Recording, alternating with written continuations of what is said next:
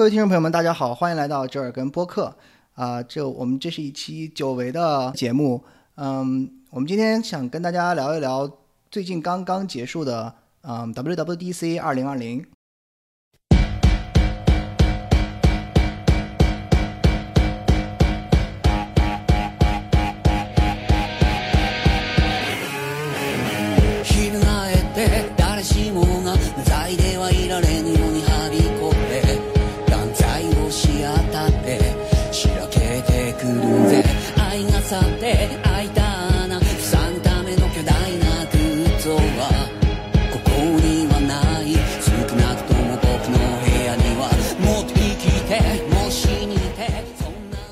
呃，今天来到我们现场的是三位这个资深果粉啊、包括我自己啊、首先是呃我们的老朋友小果汁，也是我们的果粉头子，小果汁来给大家打个招呼。大家好，我是果粉头子小果汁。然后呃，另外一位呢是我们呃去年的 WWDC 节目也来到我们嗯来也来到我们现场的 Shane 啊、他是我们一位资深的开发者，Shane 来给大家打个招呼。大家好，我是 Shane。我好，你你开心一点呀、咱们今天这个果粉过节，你不要这样。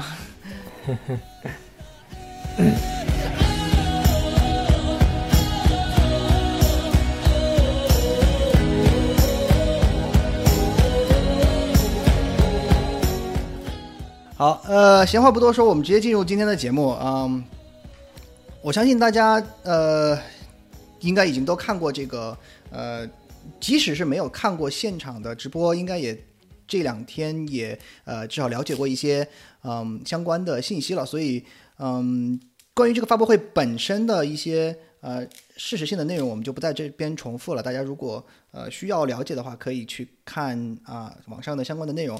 呃，我们今天主要是想呃以我们三位这个呃这种长时间的果粉的这个角度来嗯、发表一下自己对这一次 WWDC 上面发布的新内容的一些想法和这种呃自己的体会。呃，我不知道你你们大家应该都已经升了升级了这个系统了，对吧？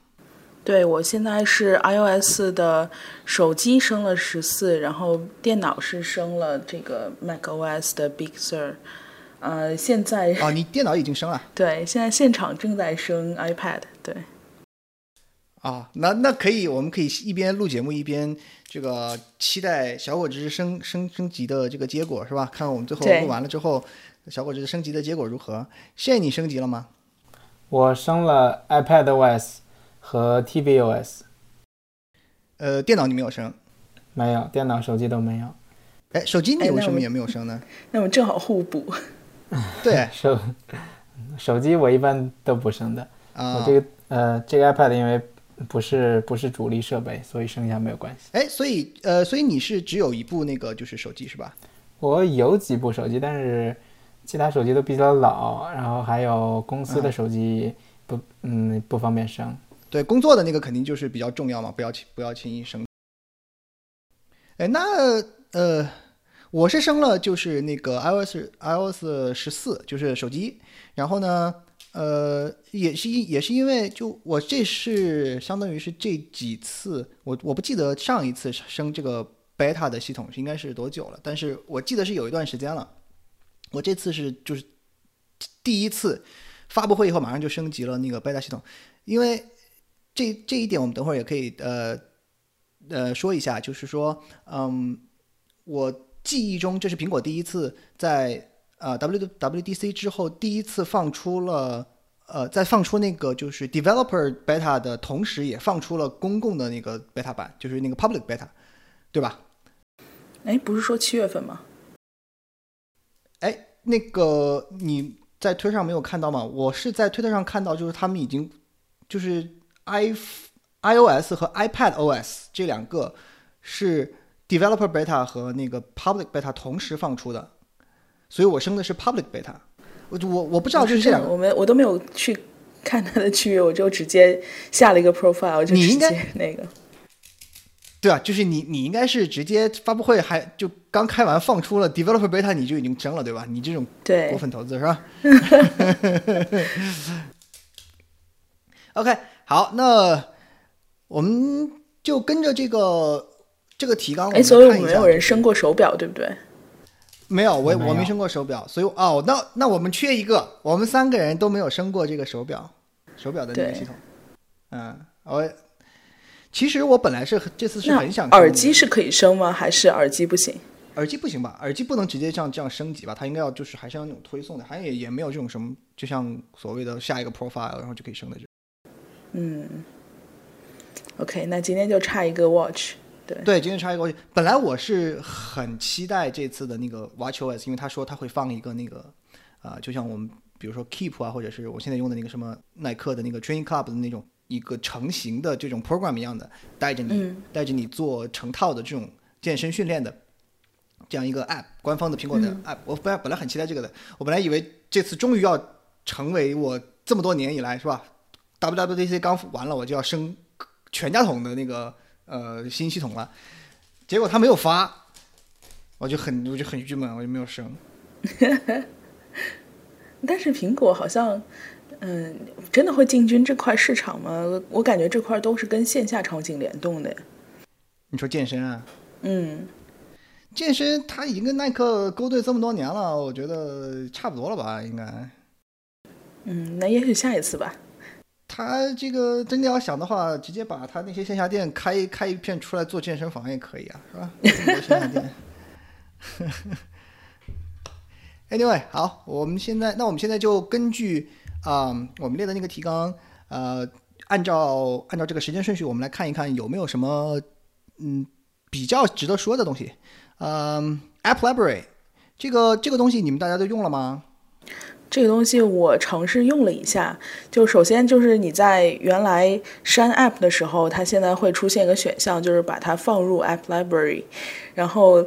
但是我的实测就是删 App 的时候，你的意思是就是长按，然后它在那抖的时候？哎，对对对，然后你点点击删除的时候，它它就会出来，就是你是要删它，还是要把它放入 library。OK，然后，呃，但是实际你在用到 library 这个选项的时候，因为它在设置里面，在主屏里面，它有个选项是呃默认是否开启这个 library 这个页面。然后你如果开了之后呢，你滑到最后一页，它就会默认出现这个 library 的界面，有点像是一个大版的那个文件夹。然后里面它是按照就是它机器自己分类的，比如这是运动啊，这是教育啊，这是学习啊等等。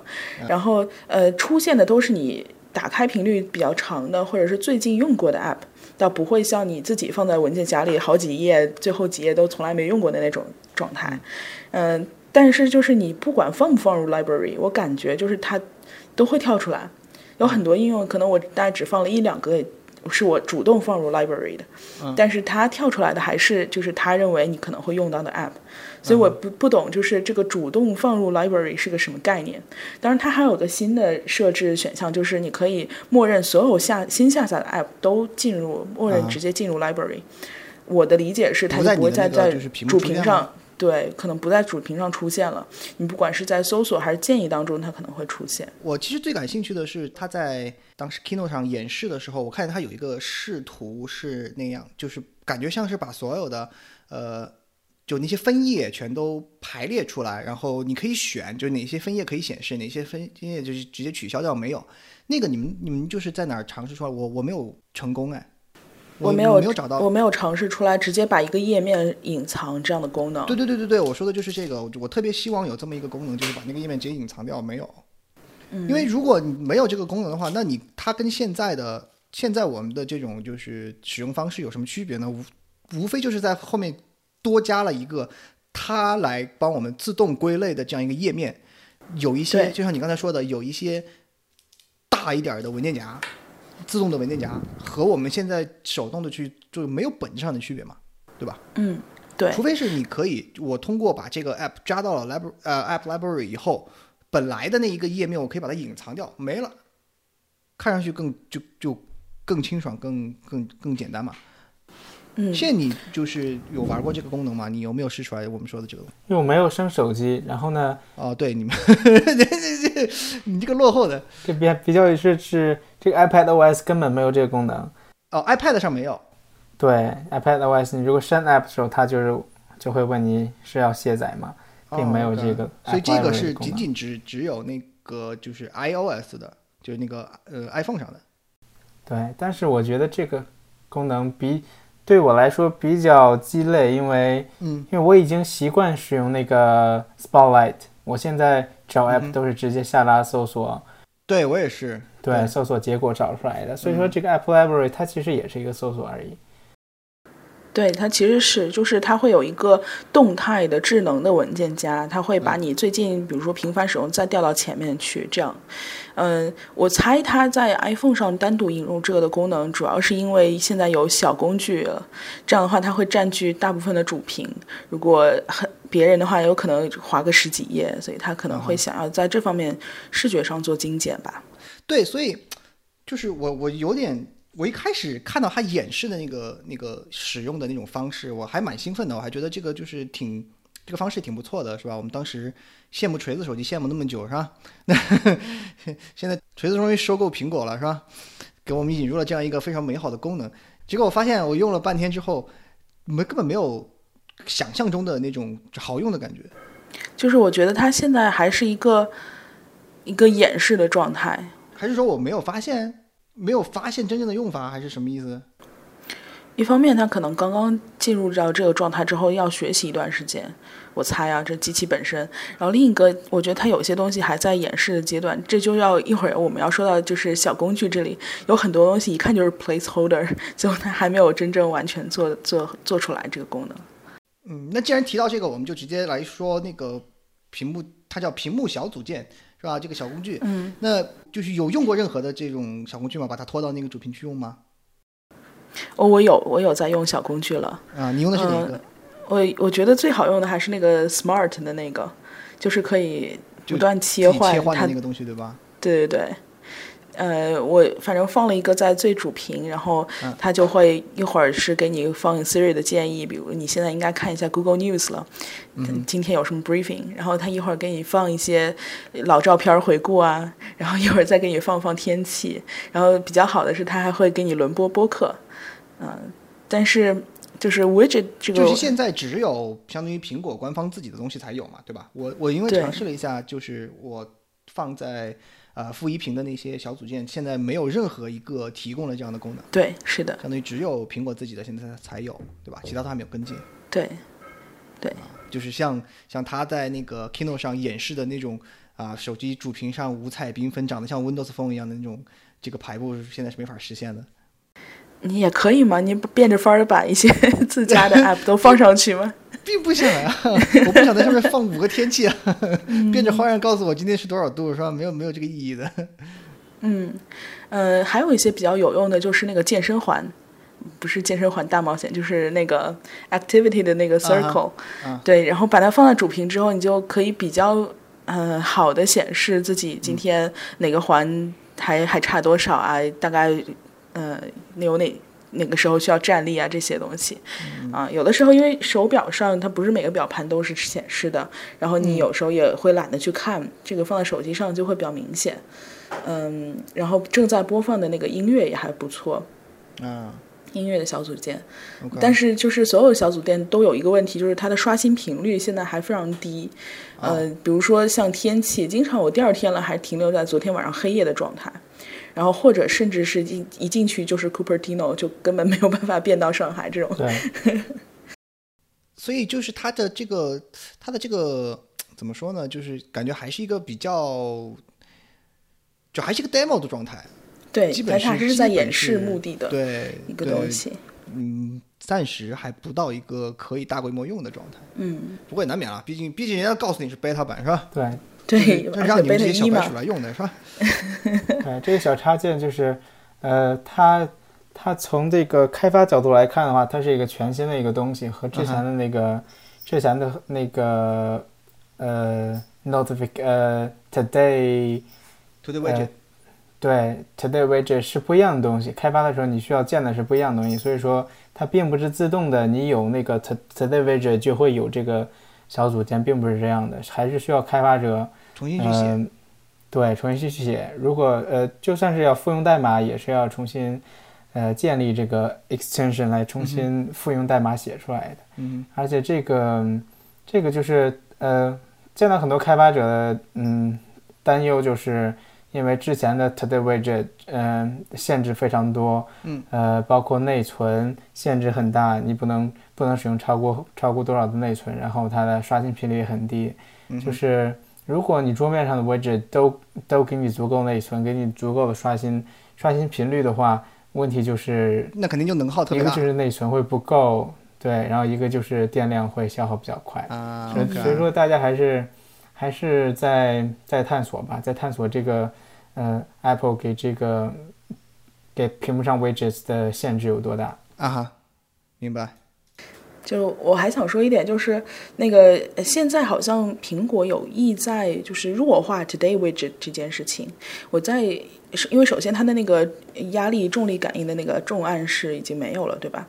没有了之后，嗯它现在长按只有一只有在一个某个特定的时间才会跳出来那个呃就是菜单，然后跳大部分的 app 都只跳菜单而不跳那个 widget 了。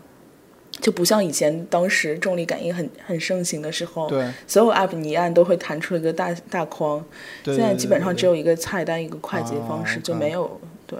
对，我是因为我还是在那个 X 嘛，就是那个十嘛，所以我我还是有那个重按的，我没法提，就是我体会不到你说的那个没有的那个状态。没有重按的感觉是吧？对对对对，它就是在长按和短按中间的那种中按 才会跳出来一个东西，然后那东西也只是一个快捷方式。我反正都是重按的，所以我我嗯我也无所谓了。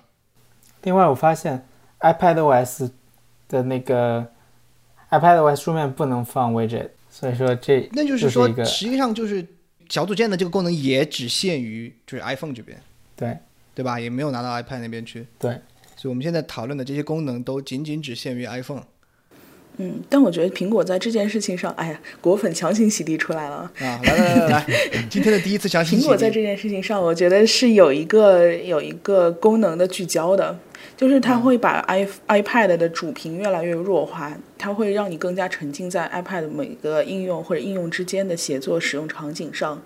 你其实真正想到你停留在 iPad 主屏翻来翻去的这种时间真的很少，你不会专门为了看某一个信息而去停回到主屏去看天气或者股票。大部分的使用场景还是你要在工作或者是在看剧或者怎样。嗯，所以所以它任何的操作加拉菜单能够解决的，那它不用放在主屏上。手机不一样，它是一个你经常需要看一眼拿起手机对，自动解锁看一眼的东西。对，我觉得你这个说的蛮有道理的，嗯，嗯，强行洗地成功。强行洗涤，对，嗯，强行支持你洗涤。记住了，这是第一次，今天第一次洗地。我们我们等会儿数一下，今天呃，我们需要多少次给这个呃苹果强行洗地，是吧？嗯，好，下一个这个画中画模式，这个好像没有什么可说的，是吧？无非就是学习的强强行抄袭了一下这个 Telegram，然后这个把它的模式拿到了系统级。嗯哎，包括 YouTube 之前也是，YouTube 也是什么？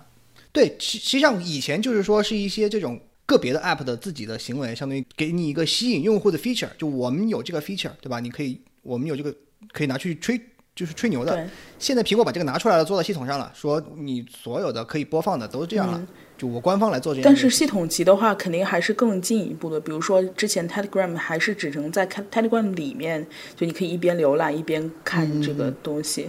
对 YouTube 也是，它是在 YouTube 内的。如果对啊，对啊，就是这个意思嘛。就以前是一个 app 自己个别的这样一种 feature，这样一个这个这个个个别行为，现在苹果把它做成了一个系统级的东西。对你甚至可以退出 App，所以我在想，YouTube 的那个 Premium 还卖得动吗？如果 有画中画的话，本来就是后台播放是它的一个 feature 嘛。对，不知道他们能不能把这个功能给包起来。一个是技术上能不能实现，就是说，呃，你一定要是 Premium 才可以使用画中画，或者说苹果审核能不能通过这个，嗯嗯，把这个功能放在放在 Premium 之后的这个做法，嗯，看看 YouTube 怎么处理吧。这个不知道了。对，当然这个可以理解。最差的就是他们什么也不做。对，就根本不用你这个 API，对，对啊，自己重自己重新来啊但。是这也是个大的博弈了。嗯 OK，下一个呃，Siri，你们用 Siri 用的多吗？呃，其实现在越用越多了，说实你主要是用，来做什么？主要是就是比如说你开车的时候，你需要做点什么事情，基本上都是喊 Siri 啊。你开车的时候需要喊他做什么？就帮我查一项什么东西啊，或者是帮我回个电你话。开车就不能好好开车吗？而且你就比如说你在家里有了这个 HomePod 这样的场景之后，就你会习惯喊它，呃，间接你就会习惯喊 Siri 这样子。嗯，就是像你我我知道你们俩都有那个就是啊 HomePod 嘛，然后呃这个呃 Shane 的话，嗯，你应该是有更多的你的你的家里面的这种智能家居的话，应该都是支持 HomeKit 对？对我用 Siri 就是开灯、关灯，然后倒计时，对，那所以你肯定用 Siri 用的很多。还好吧，也没有那么多，但是一天能用一天能用两三回吧。你你觉得它的这个更新对你来说会有什么特殊的意义吗？或者就是功平时使用的功能上来说有体验上的改进吗？我觉得没有，因为我的需求已经已经满足了，就非常简单的指令，打开这个灯，打开那打开那个灯，嗯，所以我呃，因为他说 Siri 提高主要是就是呃有更多的答案，你的嗯更多的问题会得到回答，但是我很少问他们答案。对，主我觉得就我们现在用 Siri，其实把它作为一个这种相当于是语音控制界面用的最多，嗯。对，把它这个像像他所说的那种作为一个呃去询问啊，还有像像他这个要获取信息的这个这个功能，好像我们基本上都不怎么用，对吧？有的时候还真的会用到。我跟你说个场景，就是比如说在我们家你要拍乌克兰妞是吧？这算是强行洗地吗？我不知道，可能可能是二吧，就是强行洗地二。有的这种场景，比如说在大家在看一个电视，比方之前看那个乔丹的纪录片，就会说，哎哎，那一年的总冠军到底是谁？然后呃，这个人到底他拿过几次 MVP？然后他这个呃他。到底是什么时候退役的？我们经经常会产生这样的问题，然后就因为看一集的时候，大概有三四回都会去问 Siri 这种问题。这个 Siri 就是对于这种数据类的问题，真的回答很精准。就他会告诉你哪一场比赛是他最后一场比赛，他那场比赛比分是多少，他一共服役多少年，什么这些都有。然后就就是凡是带有这种争议的时候，总是会去问一下 Siri 去确认一下。这是一个功能吧，然后跟你就是说一下，就是开车的时候的场景，大部分不管是开车、走路还是骑车的时候，都是戴上耳机，然后让 Siri 去帮我放音乐。啊，对，那开车当然就是蓝牙了，就是如果其他的场景就是让它放音乐、放播客这种比较多。，OK，因为骑车的话，你手不能动嘛。对，嗯，我倒是觉得就是我我比较感兴趣，它那个官方的那个翻译的那个 app 新出的那个翻译的 app，嗯。我觉得如果它能够实现它演示的那种，真的是两个界面直接，呃，一个是一个是这种就是别人说的话，然后一个是你所理解的语言，这样及时翻译的话，我觉得真能做到这个的话，那那肯定是非常牛逼的。嗯。但是我那天就昨天晚上我试了一下，就我在看电视嘛，然后正在看那个脱口秀，是吧？最嗯最近每天晚上看他们骂川普，是吧？然后我就我就想说，哎，那正好试试一下这个功能，我就把那个电视里就在放那个，就是主持人主持人在说嘛，然后我就把那个手机直接就那个翻译翻译的那个 app 打开，就点让它翻译，我发现它还是不行。就是怎么说，有有可能是因为我在看脱口秀，它的那个本身语速会比较快，嗯但是，嗯，反正他跟不上，语速快了之后，嗯，就是他反应不过来，他没有办法抓到你你你们每一个每一个字每一个词，这样的话就会出现错误，就是有可能比如说他中间漏了，这样他翻译出来的意思就不对，嗯，所以这个没办法，我看来只能再多等几年再去泡乌克兰妞了，是吧？对，我觉得这主要是因为他现在 dictation 的速度还比较慢。呃，我自己在试用这个翻译软件的时候，就是我自己给它 feed 一些这种很奇怪的中文，然后让它翻成英文，它的翻译准确度还是挺好的，包括就是这种语气啊，然后强度啊也能翻出来。你是怎么？样？就是你是你你是用英翻中还是中翻英？我用中翻英。中翻英，那你你有没有就是刻意像怎么说，就是说的比较慢一点，让它每个字都能抓到这种的，还是说你大概就是我现在的语速，但是就是句与句之间肯定是停顿的。就像就对那些相当于就是说还是专门为了他让他能懂，相当于我我你做了一些调节嘛，对吧？嗯，对，我是就是一句话一句话翻的不是说给他念一段长稿子这样子，OK，不给他反应的时间。对，嗯，但是比如说像什么他妈的呀、牛逼啊这些，他都能翻得非常到位。Holy shit 嘛！好，我牛逼是翻的是呃什么什么是是 fucking awesome，好像是。啊，嗯，fucking awesome，可以可以，这个洗涤这个洗涤非常合格是吧？嗯，对，但是但是你要放在其他的翻译软件里面就不一定，所以嗯，可以。其他翻译软件估计和谐了是吧？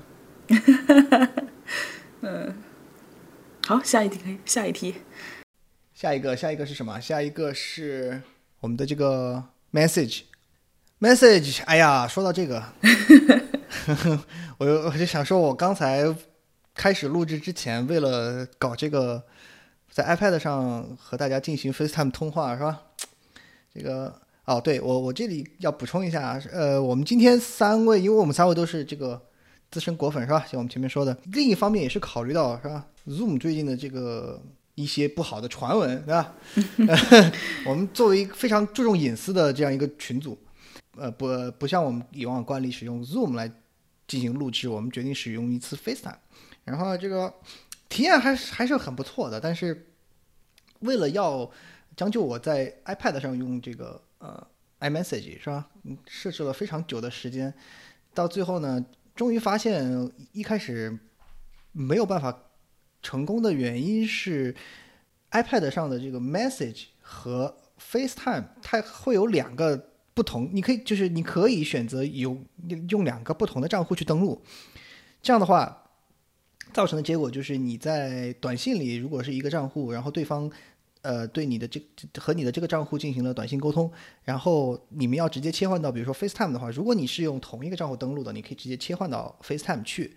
但是如果你是不同的账户登录的话，你就根本切不过去。就在这个这个上面，我们是吧耽搁了很久，是吧？所以我终于发现了这个问题，是吧？成功的成功的，现在这个进行 FaceTime 通话，是吧？啊，效果非常牛逼，是吧？建建议，如果大家这个其他的其他的这个博主之间如果都是果粉的话，也可以采用这种方式。嗯，FaceTime 真的还挺顺滑的，而且看你们还挺高清。对啊这这界面也还可以，是吧？苹果爸爸牛逼，是吧？好，Anyway，我们来说一下这个 message。呃，现在你还没有升，你还没有升十四，对吧？那你但是你的 iPad iPad 上是新的这个就是呃 message 了，对吧？对，所以所以你看到我，所以我那我们三个人都用上了这个新的 message 的这个设计了。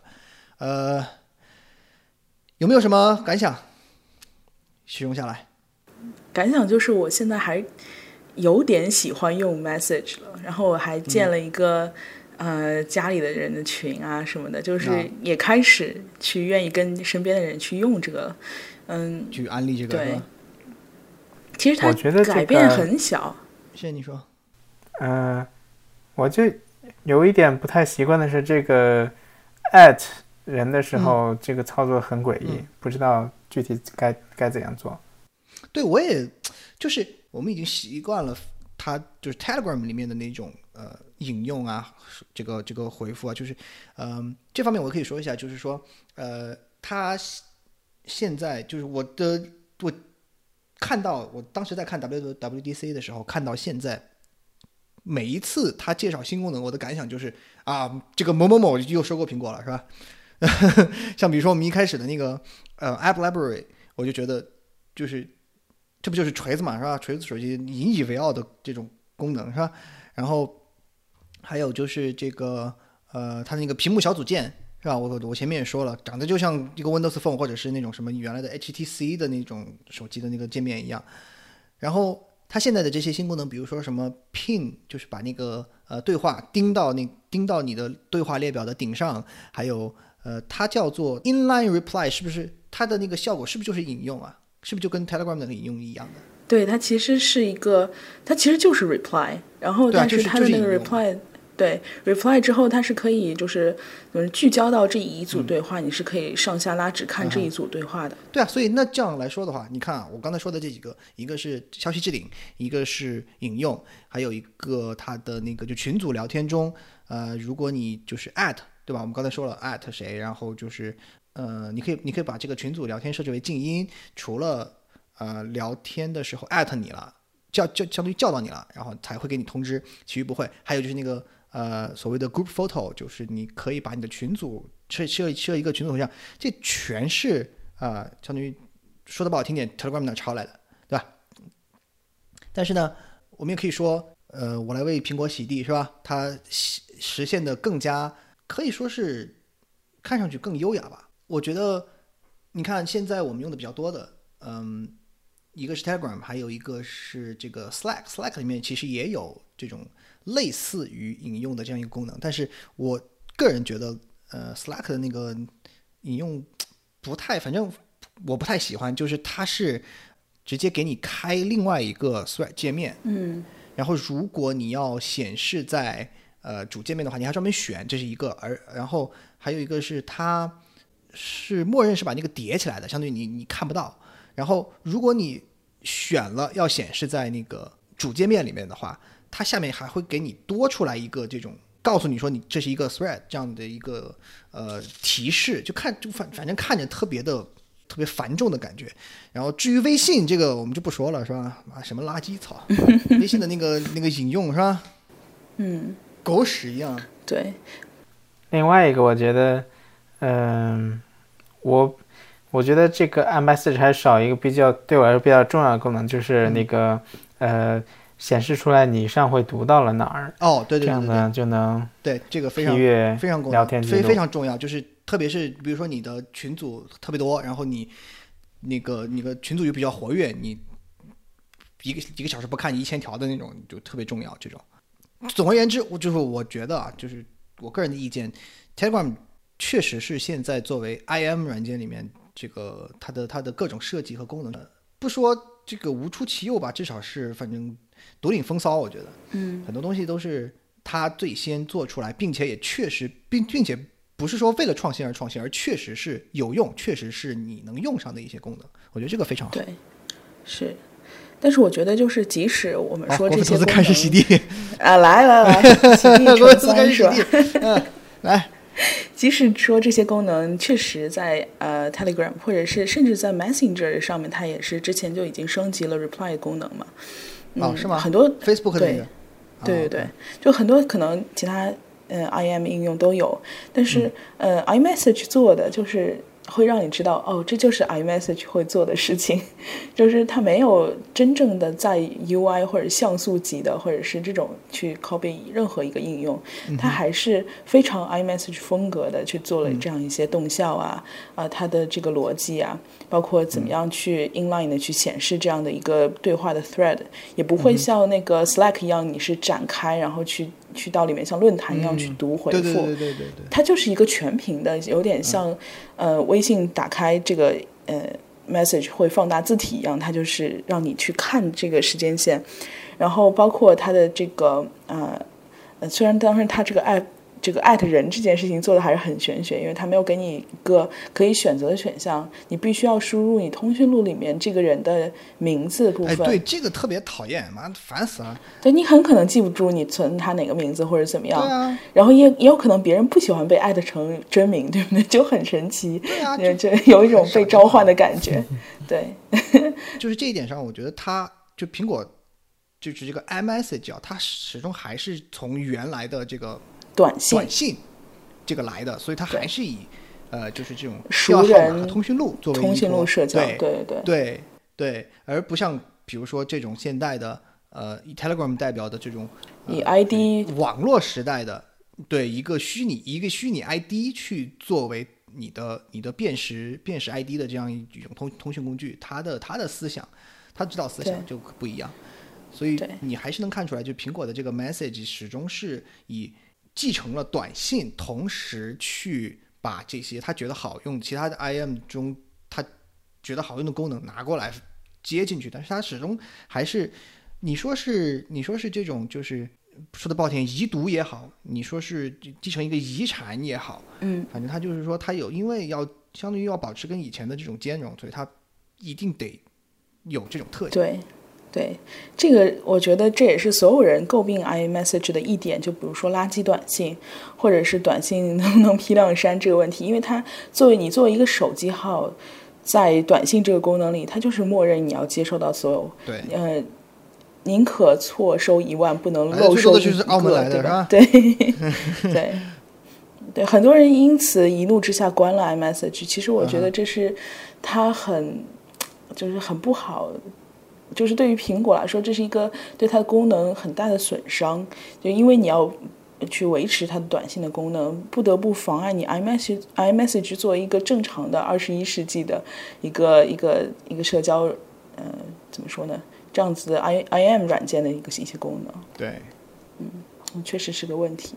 而且我这边再补充一点，就是苹果如果真的完全放弃熟人和手机号这样的一个领域，它其实可以做很好的社交的，比如那个叫什么你要想说 pin 吗、AirDrop，AirDrop 我想说 AirDrop，可以被所有人完成一个非常非常默默的一个东西啊、在这个在地铁上给别人发黄图是吗？对，其实这它就是一个进场通讯，但是它完全是，呃，不要求你认识，然后也不要求你、呃实名等等，什么都不要求。对，它其实就是一个，呃你可以看到反 iMessage 化的一个苹果的社交，居然被大家完成了社交。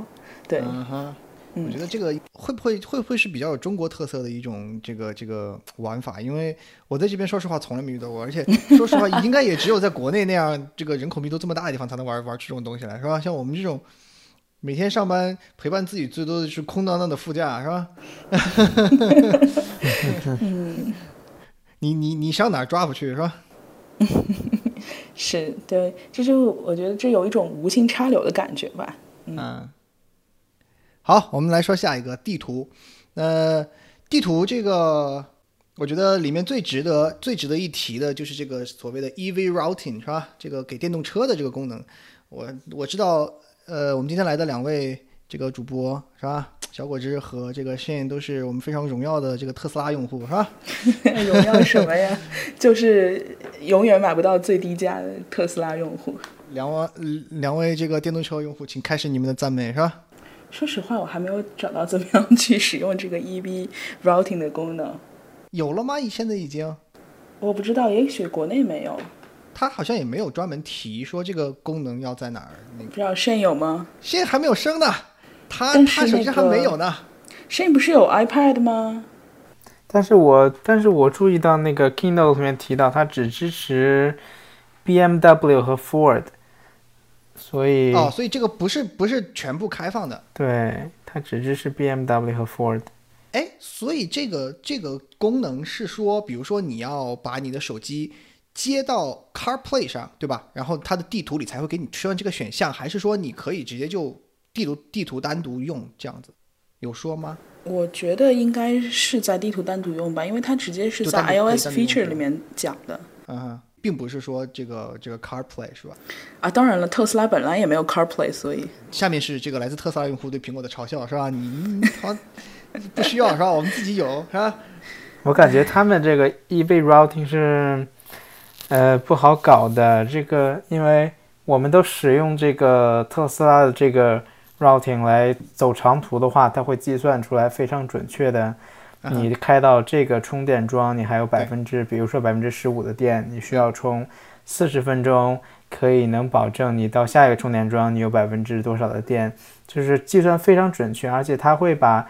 它会考虑到你的天气因素、你的驾驶习惯因素，这些都是他他们都有第一手资料、第一手数据的。相当于这种数据是在就是特斯拉自己手里的，对吧？这种东西它也不可能共享给苹果。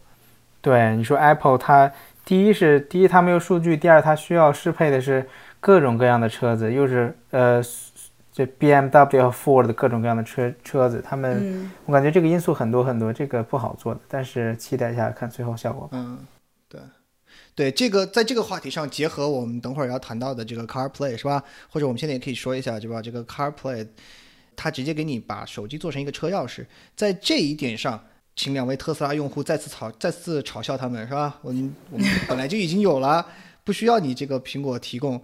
那我觉得看到这儿，最大的感触就是，呃，苹果压的是不是收宝马钱了啊？为什么什么功能都只提供给宝马？这是有可能的，但是就是作为特斯拉用户，我还是有点羡慕，就是原生苹果支持的这种感觉，因为你不管用手机还是什么，你还是需要打开特斯拉这个 app，然后你还是需要去登录啊等等，然后如果你要想，要共享，给家人，要对要等待网络请求。对，啊，就是但是 Apple 这个觉得不是那么原生是吧？对、嗯 Apple 这个 Car Key 的话，它是它是本地的 NFC，呃，你的车子读到 NFC，它瞬间就能自动打开，它和网络没有没有很大关系。哎，所以那就是说，特斯拉的这个，因为我知道特斯拉也可以就是用手机开嘛，对吧？所以特斯拉的这个用手机开锁的这个功能是通过网络实现的吗？对，是你的手机哦向它的服务器发请求，它的服务器再给你的车子发请求。啊，那那相当于就是说，如果比如说你开开车开到一个地方，你你没有手机信号了，那就你就没有办法使用这个功能呃，不行，对，啊。OK，不可以用但是。我在我家车库的时候就是没有网的耶，但是还是可以开，哎，什么意思？就是你你车库里没有没有，相当于没有网络信号没有，信号的，对，也可以这样。也也可以开开锁。那会不会是那会不会是就是那个像现在说的，它也用了，会不会也用了？比如说我觉得至少应该会用到蓝牙吧，我猜。对，蓝牙是有可能的。OK。嗯 Anyway，反正这个话题我们就以这个呃，请不不是宝马的用户是吧？请请请请这个退单。嗯，真的。呃关键是你还可以把直接授车子授权用 iMessage 发给别人，我觉得这种事情真的是很对，这个这个非常方便，我觉得这个非常方便。你你嗯这个，我觉得这个可就像就像我们的那个用电子门锁，现现你家里应该也有对吧？用电子门锁，你可以就是把这个呃共享给别人，你不用把真正把钥匙，像以前你如果比如说要让你朋友来帮你照看一下家，或者是呃有其他的这种呃原因要让别人来的话，你得实际的把钥匙给他，藏在门口石头石头底下或者是地毯底下，是吧？那你嗯，你现在直接就手机上发过去就可以了。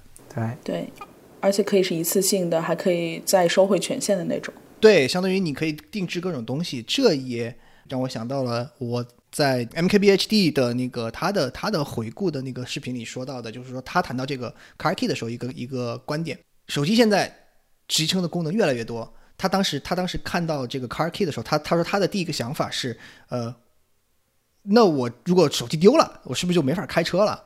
那然后他又随即他又马上就纠正自己说，这个其实也是很正常的一个事情，就是即使就是说就相当于他的意思说，即使是这样也是很正常的一个事情，因为如果他的手机丢了，那么就意味着他的这个他的通讯通讯器丢了，对吧？他他用来给别人沟通的那个丢了，他的钱包丢了，他的相当于就是一切的一切，我我觉得在国内的用户肯定就是这个感触更深，比如说你的。你你现在都是我们国内现在都是用这种呃移动支付，对吧？你所有的相当于你以前就是我们我们出门，比如说要要带什么钱包、手机、钥匙，是吧？这种东西，现在所有东西都集中到一一个手机上了。你的手机丢了，那你什么都没有了。嗯，好，下一个下一个下一个 App Store 啊、这个是这个苹果官方跟跟这哎个腾，讯地图就结束了吗？地图结束了呀？地图不是早结束了吗？啊好吧，你们不想说一下这个特供功能吗？来来来来呃，主要是你们都不是骑车用户，不是骑行用户。哎啊，对对，我们都不不在意这个事情。好，骑行用户来过来补充一下哎。呀，骑行用户表示前两天刚摔了一跤，就是因为这个。嗯，anyway 了，但是现在我用了一下，就是苹果现在新出的这个骑行模式，它还挺呃人性化的，它可以选择你是骑自行车还是骑电动车，它的两个时间规划和路径都规划都会不一样，有些啊路可能就是自行呃电动车不能走的，它也会规避掉。就是嗯很细做的，然后另外就是，呃，它也会提醒你哪些地方是你不能骑，你要下车推行，或者是有没有台阶等等，这些都会提醒。嗯、而且也会提供不同的就是路径模式，你是想要，嗯、就爬坡无所谓这些东西，还是你可能需要更更平直的路径选择等等，嗯、就是我觉得它的骑行模式做的还挺有吸引力的，比比起比起一些那个意思的是吧？。对比起一些国内的应用，可能做的更好一些所。以它这个骑行模式是供你骑车出行的而不是说我一开始，因为我一开始有以为它是专门的那种就是骑车健身的那个那个模式，啊，嗯对，它还是一个出行方式。，OK，所以是专门的一种出行的方式，OK，对，而且包括那个就什么限号这些的本土化功能，我现在也看到，就是可以设置我的车牌号了。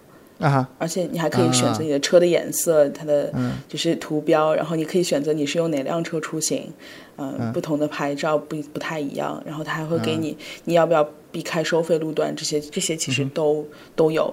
然后它嗯、呃本身兼容的就是，反正在国内就是跟大众点评更加深度吧，在我看来，嗯，呃，它的那个评级啊这些。呃，包括地名啊、命名方式啊，就是数据库的更新程度，都是跟点评是绑定的。嗯，就是现在地图有一个问题，在 beta 版的时候，呃，如果你要切换到像你要呼叫滴滴或者美团打车的时候，它就会闪退，就是就这个可能还需要优化吧。啊之前在 iOS 十三的时候，这个是好用的，现在反而不好用了。嗯啊、b e t a 版吧，呃，是吧？这个这个难免的，是吧？对，也难怪这个这些功能我们都嗯都不不知道该怎么说，都都不知道，就就一个是一个是看到的时候没有这种敏感，就是你你你因为你不用这个功能嘛，所以你对这种信息一闪而过啊，你就就是让它过去了，你不会不会特别的不不会特别注意到它，也不会特别有有记忆。对，像比如说限号是吧，根本就没有，根本就从来没有过这种概念是吧？我们大德就是说，限什么号是吧？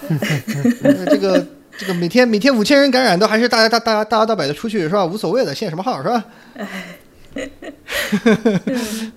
完全不在乎是吧？嗯好，谈下一功能。好，那这个关于地图上，对地关于地图上，两位还有什么补充的吗？没有，我们就进入下一个环节。这个下一个是这个 App Store 是吧？呃，苹果终于要跟腾讯小程序正面刚了是吧？这个关于这个呃所谓的 App Clips，两位有什么想说的吗？嗯，我看到这个，嗯，你先说你，先说，你先说吧。我先说吧。哦你，俩先猜拳。我看到 App Clips 这个功能之后，我就呃，我还挺开心的，因为我觉得这就是微信小程序嘛。那它的使用场景啊，它的这个定就是设定的定义啊，包括甚至它的二维码都跟微信小程序是一样的。然后我觉得，哎呀，所有的 App 都快点来实现 Clips 功能吧，这样我又少了一个打开微信的理由。呃，而且它好像不仅仅是扫描二维码才可以用，包括它是检测你附近，呃，是不是有这样的小程序，NFC 的场景，呃，这些都可以使用这样一个小程序，而且它甚至都没有一个呃图标界面去给你点，就相当于跟可能这就是跟 App Library 这种比较整合在一起的东西了。嗯、它就是你你要用的时候弹出来，然后可能有八小时的时间，它可以给你推送东西，然后直接调用的是 Apple Pay 或者其他东西，然后甚至用的是那个呃用的 Apple ID 的 Sign In 功能，你甚至。就是看它演示，你甚至觉得你甚至不用有任何东西，好像它就是整合在原生系统里面的一块而已。嗯，我还是有点期待的，尤其是比如说未来扫码用车是不是可以用 App Clips？呃，我打车是不是可以？然后现在好多这个餐厅的扫码点餐，你都要么要关注他的公众号，要么就是要用他的小程序。呃、嗯，这这感觉就非常不好。那如果我可以直接打开，呃，照相机扫码点餐，然后直接在系统级做完这件事情，八小时之后它跟我没有关系了，是不是会好一些？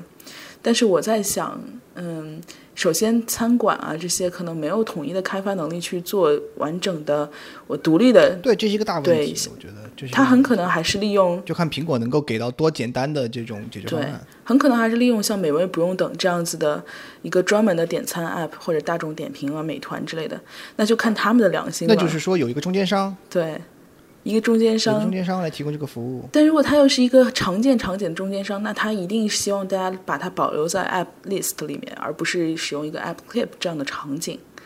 也不一定啊，那就是如果他能够做到，比如说，嗯，当当然这就看就是这个这个所谓的 App Clips 它的这种啊、如果就是如果有可能提供类似的服务的话，那么它的这个服务怎么收费？嗯你如果比如说我我做成就是你那个扫码，对吧？你的、你我你你作为一个比如说比如说你开一个餐馆，现来给你现是这个服务提供商，你餐馆这边只需要找线，说我现在需要你这样一个呃扫码就可以来，怎么说呢？就是扫码，然后我就来给他提供服务的这样一种服务。然后呢，呃，中间和苹果去对接的这个这个步骤由线来完成。那然后呢，他从中抽服务费，比如说扫一次我收一分钱，或者是两分，或者是什么什么这种基础的一个一个费用。嗯然后商家我不管，商家我只需要把这个码贴在我的那个上面，你每次去扫就好了。嗯其余的一切全都全都不关我的事情。然后那个呃，然后那个就是其余的那些事情都是都是苹果跟线之间完成的。嗯然后线只线呢只只是去负责呃这个这个这个开发和从中抽成，相当于就是商家给两份佣金，一方面给苹果，他给你提供了这个这个设备和平台，然后一方面给呃线，它相当于给你提供这个嗯利呃使用这个平台的服务。嗯就是如果能做到这个程度的话，那我觉得这个是有是是比较比较可以期待的。嗯如果不能这样做，一定要商家去自己开发的话，那就比较麻烦了，这个比较难推广了。我觉得，嗯，对。我觉得在国内可能就比较难。如果商家觉得传统的扫码方式，因为国内现在已经有小程序了，对传统扫码方式还能引诱，还能引导用户来关注公众号，那我何不对呢？对吧？对对，就是这这这一点上，我觉得就是说的不好听点，就是国内这种流氓玩法已经玩的就是太太顺了，之后就没有人愿意再做一些符合呃说的不好听点，就是生态的事情了。就大家就对看着看上去稍微就是吃相不要那么难难看的做法，就没有人愿意做了。对，劣币驱逐良币吧，这算是。对，现在你对这个就是小程序有没有什么看法？你作为一个开发者，有没有兴趣提供刚才那种服务？是吧？我觉得这个还是很，这个还是，呃，很值得期待的。一个是它，因为它是它是原生的 app，嗯，它的代码，呃，和开发一个 app 的代码是一样的，只不过容呃体积小一些，所以说它的性能肯定比小程序要好。小程序只不过是一个网页开发而已。嗯哼，对嗯，对而且包括它的开发文档什么的也会比小程序要好。，OK，嗯，但是呢，就是有一个问题是，它这呃限制于限限制那个呃小呃 App Clip 在十个兆以内，十个兆以内，嗯，就是这个是比较尴尬。一边是十兆，其实已经不小了。如果你你的手机能达到一秒一兆的话，你你也需要十秒钟才能打开这个 App Clip。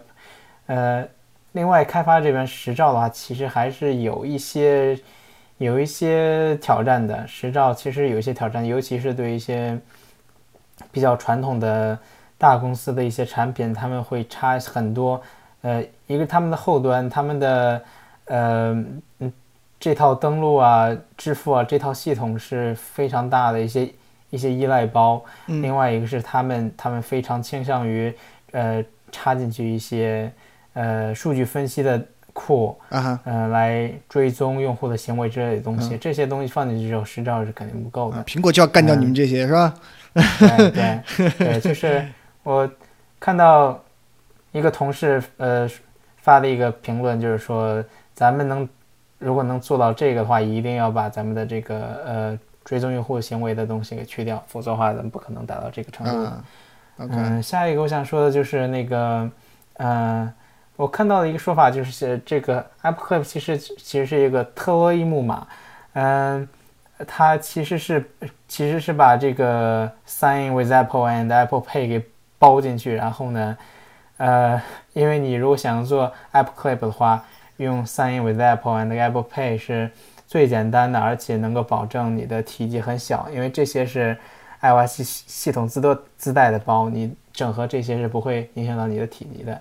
相当于就是他用这个十兆的这样一个限制来引诱你们用他的这两个服务，对吧？相当于一个诱导。对，算是算算是一个诱导啊，呃，但是十十兆主要还是考虑到呃加载的速度，但是这算算是一个 side effect 哎吧。它那就是像你刚才说的，就是这两个呃，Sign in with Apple 和那个 Apple Pay 是必须要用吗？就是说，就是 App App Clips 只支持这两种登录和呃付款方式吗？还是说就是呃只是一个推荐，或者是说是一个比如说默认的，但是你可以用其他的？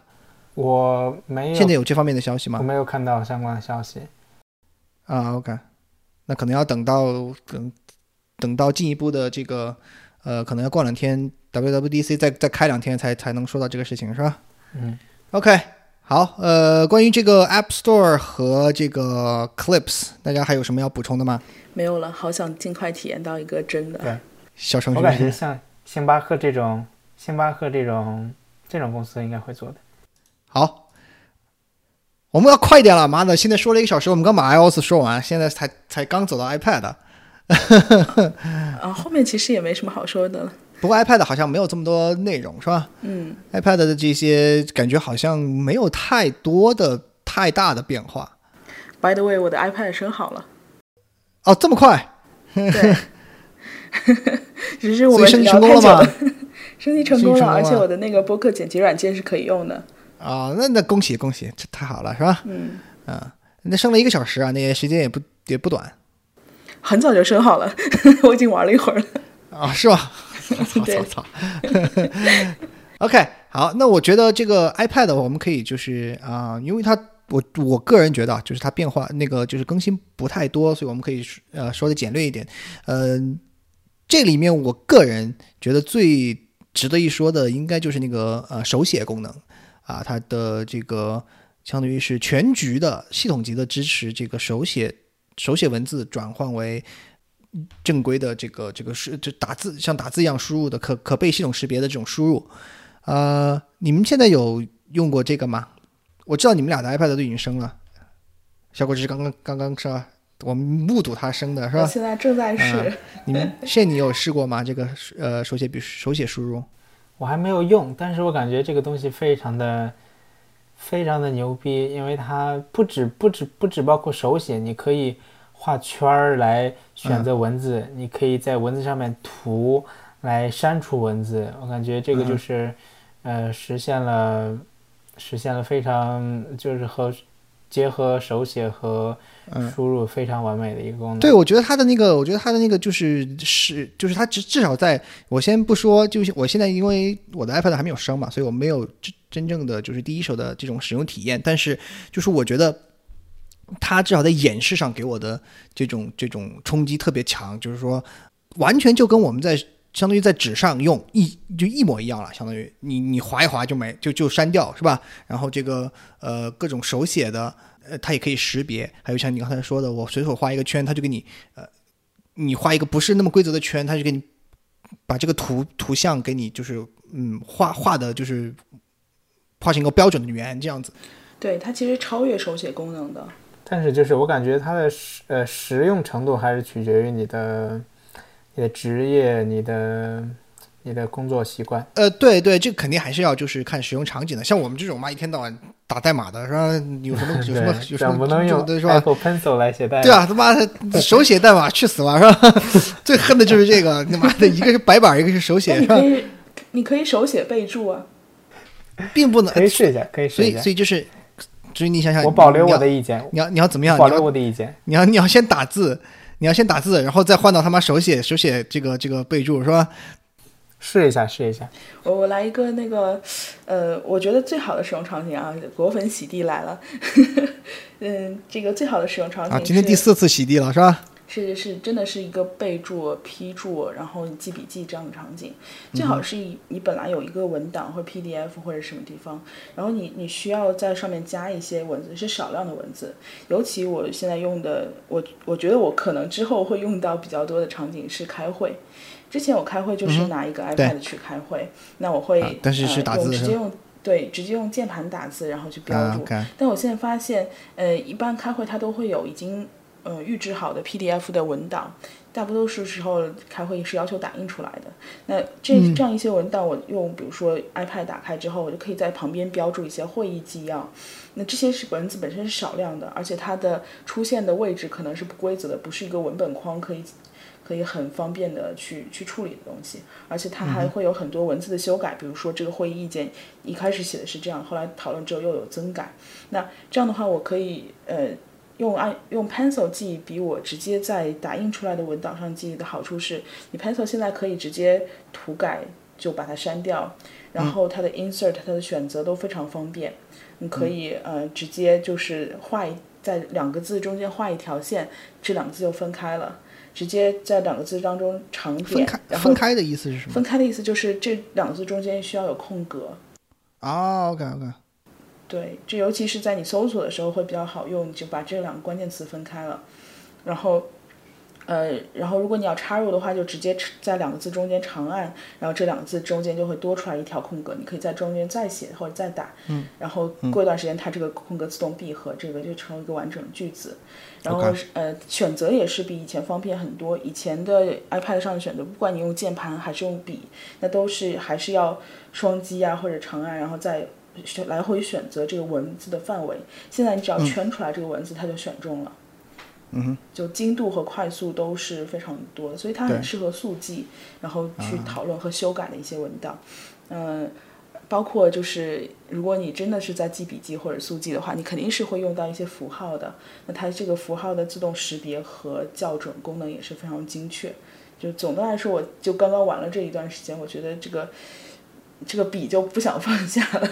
是吧？已经让你不想放下了，是吧？对，本来我是觉得这个键盘是比较不可或缺的，现在我会觉得，哎，我还蛮喜欢现在拿着笔的感觉。就相当于是给你一个呃真正在纸上去交互的这样一个呃这样一个感觉，同时给了你数字系统的一些非常好的这种功能。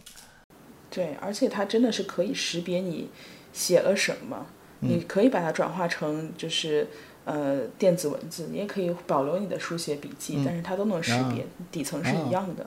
对，我觉得这个识别非常的牛逼，就是我他在他在演示的时候，我觉得最让我感到这个这个震惊的，就是他这个他支持中英文手写混混书。对，是的，你要知道，就是混书，对这个非常牛逼。我觉得就是你要知道，我绝大多数的这种第三方的输入法是连输入的中英文都没法没法识别的。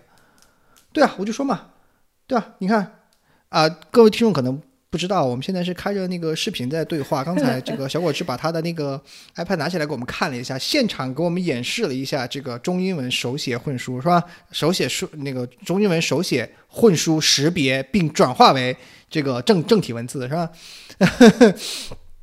这个这个我觉得非常的好，而且而且我在那个我我这这两天就准备这个播客节目的时候，我在看就是 YouTube 上各种的这种观后感的这个这个呃视频嘛，其中有一个这个 iJustin 他的他的那个视频里面讲到的呃展示的一个，我在我在发布会上没有没有看到，但是我在他那个视频上看到的是，就是说你的他会直接识别你的呃写出来的那些有特征的呃这种文字，比如说地址，还有那个电话号码，像以前嗯，那个以前那个就是嗯嗯系统里其实也可以辨识，但是那那那时候是就是你是输入进去的，对吧？你输入地址和输入电话号码，它可以给你直接辨识出来，直接给你把那个地方变成一个可交互的这样一个可以点击的这样一个呃文字域，你。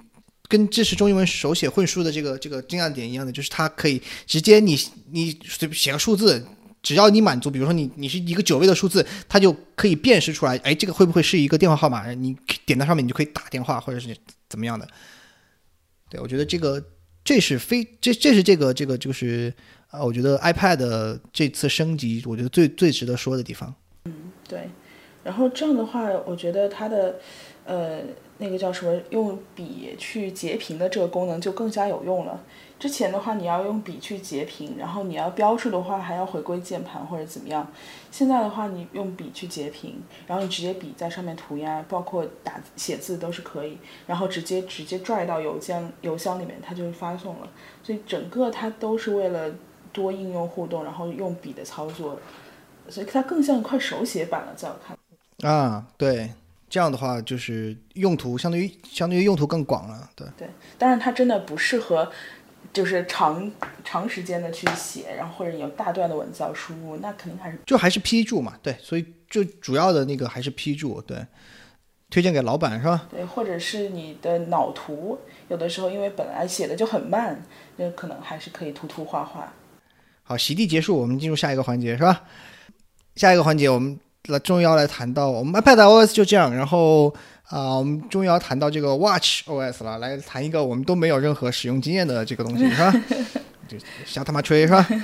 WatchOS 我没有升级的一个原因，是因为最近用它还是挺频繁的，去记录各种运动。然后我怕就是升级之后它频繁的闪退啊、重启啊，然后耗电啊，这我就担待不起。毕竟数据丢了是再也找不回来的，所以 WatchOS 倒是一直都没有再、啊，再生过。但是我还是蛮期待最期待里面的是那个呃一个睡觉功能，就睡觉睡眠检测。嗯不知道未来会不会跟那个 HomeKit 联动，比如说我睡醒了自动拉窗帘这样子的，或者睡着了自动关灯这样子的。OK。Shane 呢？你你也你也没有生对吧？没有，你你不生的原因是什么呢？你也你也是觉得我觉得我的手表太旧了，啊，担心它，担心它会按理说按理说也不会吧？嗯，因为我我感觉好像苹果的，就是就 i 就是这个苹果的这些系统，好像对老机型的这个支持还是还是不错的。就是当然不会像新机器那么的顺滑，我觉得，但是肯定就是用还是可以用的，嗯你不嗯，觉得吗？你你是几三还是四？我是三，三的话，那应该还好吧？就就两代以前。嗯，我觉得如果如果是隔了三代，那可能会有一些稍微有一些那个，但是两代以前应该还可以嗯，我也是三，所以我也不是那么敢生，嗯其实，因为啊。那那那看来我是最牛逼的，对哥们儿是四，操！对我还挺期待是不是今年会出六的。呃，有一个我也挺嗯、觉得期待的功能就是它的那个舞蹈的感测，因为呃我不知道它未来会不会就是适配那些莱美的课程啊，现在健身房都还挺火的。然后比如说我在跳、呃 Body Jam 的时候，我就希望它能够感知到我是在比如说有氧健身操，那可能跟我在比如说。呃，有还有一个叫呃，还有一个是拉丁舞蹈，那最近比较火的 Mojito，、最最近有很多地方在教嘛。那这两个舞蹈它的检测方式就是不是会有些不一样呢？嗯、是不是有更准确的卡路里呢？虽然这不是很重要，但是他能去想到，比如说你舞蹈的时候手和脚动作是不一样的啊，有的时候你需要检测身体的倾斜啊，这也会让就是。会让人更加想着，哎，我应该去把这个动作做做到位，什么之类的。对，我觉得，嗯，对我来说，我觉得这个我我首首首首先我也没有升级是吧？所以我们我们下面说的，我们前面说的和我们下面说的都是都是瞎鸡巴吹是吧？这个 都是空谈。呃，不过我我觉得对我来说，这次的这个这个 WatchOS，就像我前面呃开始录制之前，我我我们大家在聊天的时候，我提到的那一点就是最大的一个失望，就是它没有像呃爆料出来的那样推出一个自己官方的这种啊、健身训练 App。那我是一直在用，就是这种类似的这个 App，就比如说 Keep 啊，还有这个耐克的那个 Training Club 都在用这种类似的这个 App。呃，它这次爆料出来之后，说是会有一个这样的官方的 App，就我就非常期待。但是呢，结果下来没有，而是放了，而而是发了一个，就是他把他的以前的这个活动追踪的那个呃 App 改名成了叫做 Fitness，呃，并且像前面小伙子说的，有了更精确的各种呃，怎么说呢？可以去呃检查你的检查你的运动的类型，然后还有就是去追踪你的这些活动的呃，比如说卡路里啊，还有心跳什么这种东西。但是我不需要你追踪这些东西啊，我要你教着我，我要我要你带着我做呀，对吧？我我是要相当于是我是我是需要一个呃，想我还是想想有一个这种手腕上的教练的这样一个角色。另外还有一个就是前面小伙子提到的这个 Sleep，就是那个睡眠监测。我现在用的那个是一个叫做 Auto Sleep 这样一个呃睡眠监测的这样一个 App，就是呃我我大家肯定也知道，就是这个 Watch 呃 Apple Watch 上的这种第三方的呃睡眠监测 App 现在有很多，我我其中一个就是我比较喜欢用的，我觉得就是这个 Auto Sleep，但是我就是我这我就不知道，就是说苹果现在自己推出的这个新的官方的这个睡眠监测和这一众嗯第三方的这种睡眠监测的 App，到底呃怎么说呢？哪一个效果呃更好，或者是更精确这样子？对，还有一个另外我想说的就是，呃，它在这个 Sleep 里面，嗯、加入了一个叫做这个 Wind Down 这样一个功能，就是有点类似于呃，比如说冥想 App 里面给你提供的这种，你睡前让你呃安定下来，是吧？进入一个呃马上要准备睡觉的状态，怎么样？怎么怎么样的？就不知道呃它的这个呃效果和其他的这种第三方 App 嗯相比起来怎么样？这可能要我们就用了之后，实际用了之后才知道。另外，我比较有点想有一点点想吐槽的，这个就是它那个洗手监测，我觉得是不是走的有点过了，对吧？你现在呼吸要提醒是吧？洗手要提醒，这个以后是不是我们一举一动都没法用自己的脑子来控制了？要要要一个外在的东西来提醒我们是吧？这个心理学家小果子给我们解释一下，这上面有没有什么 需要注意的，是吧？不要被物物化。我觉得还好吧，就是，嗯，被主动提醒本身也是一种，也是一种你会感觉到被照料的一种，就是你看你怎么去看了。但当然你会觉得，哦，我是不是过于城市化，被被这些东西控制？但是你也可以觉得，为什么不能有这样一个人去提醒我呢？那管家以前还对老爷说：“老爷，您应该下去吃饭了，是不是？”你不就不用不会觉得你是被管家管着，对吧？所以总的来说，就是看你怎么样去看待这件事情，我是不是真的有自主权？啊、我我不想洗手，我不按时洗手，或者说我洗没洗到时长，真的有有，呃，那个 watch 会对我做什么吗？也不会啊，对吧？他不是会那个就是震你吗？他不是会震你吗？如果不那个时间不到的话，对吧？那会震你啊，震的。对吧？对啊，就是最终洗手时间不到最终还是你自己？Siri shut up。有没有这个控制权是很重要的。但我还是很期待那个手表表盘分享这件事情。表盘分享，嗯，你为什么？但是我觉得我不是五代，可能就会损失很多很多表盘。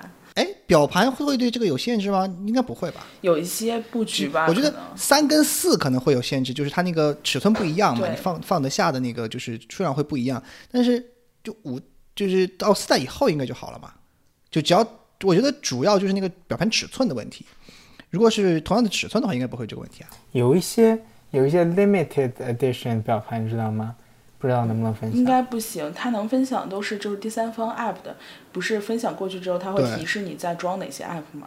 嗯，啊，是这个意思。你就是为了提醒我们你有 limited edition 是吗？我没有。嗯 OK，好，呃，下一个下一个 AirPods，呃，你们有没有什么想说的？先说，因为我他妈的要骂他，操！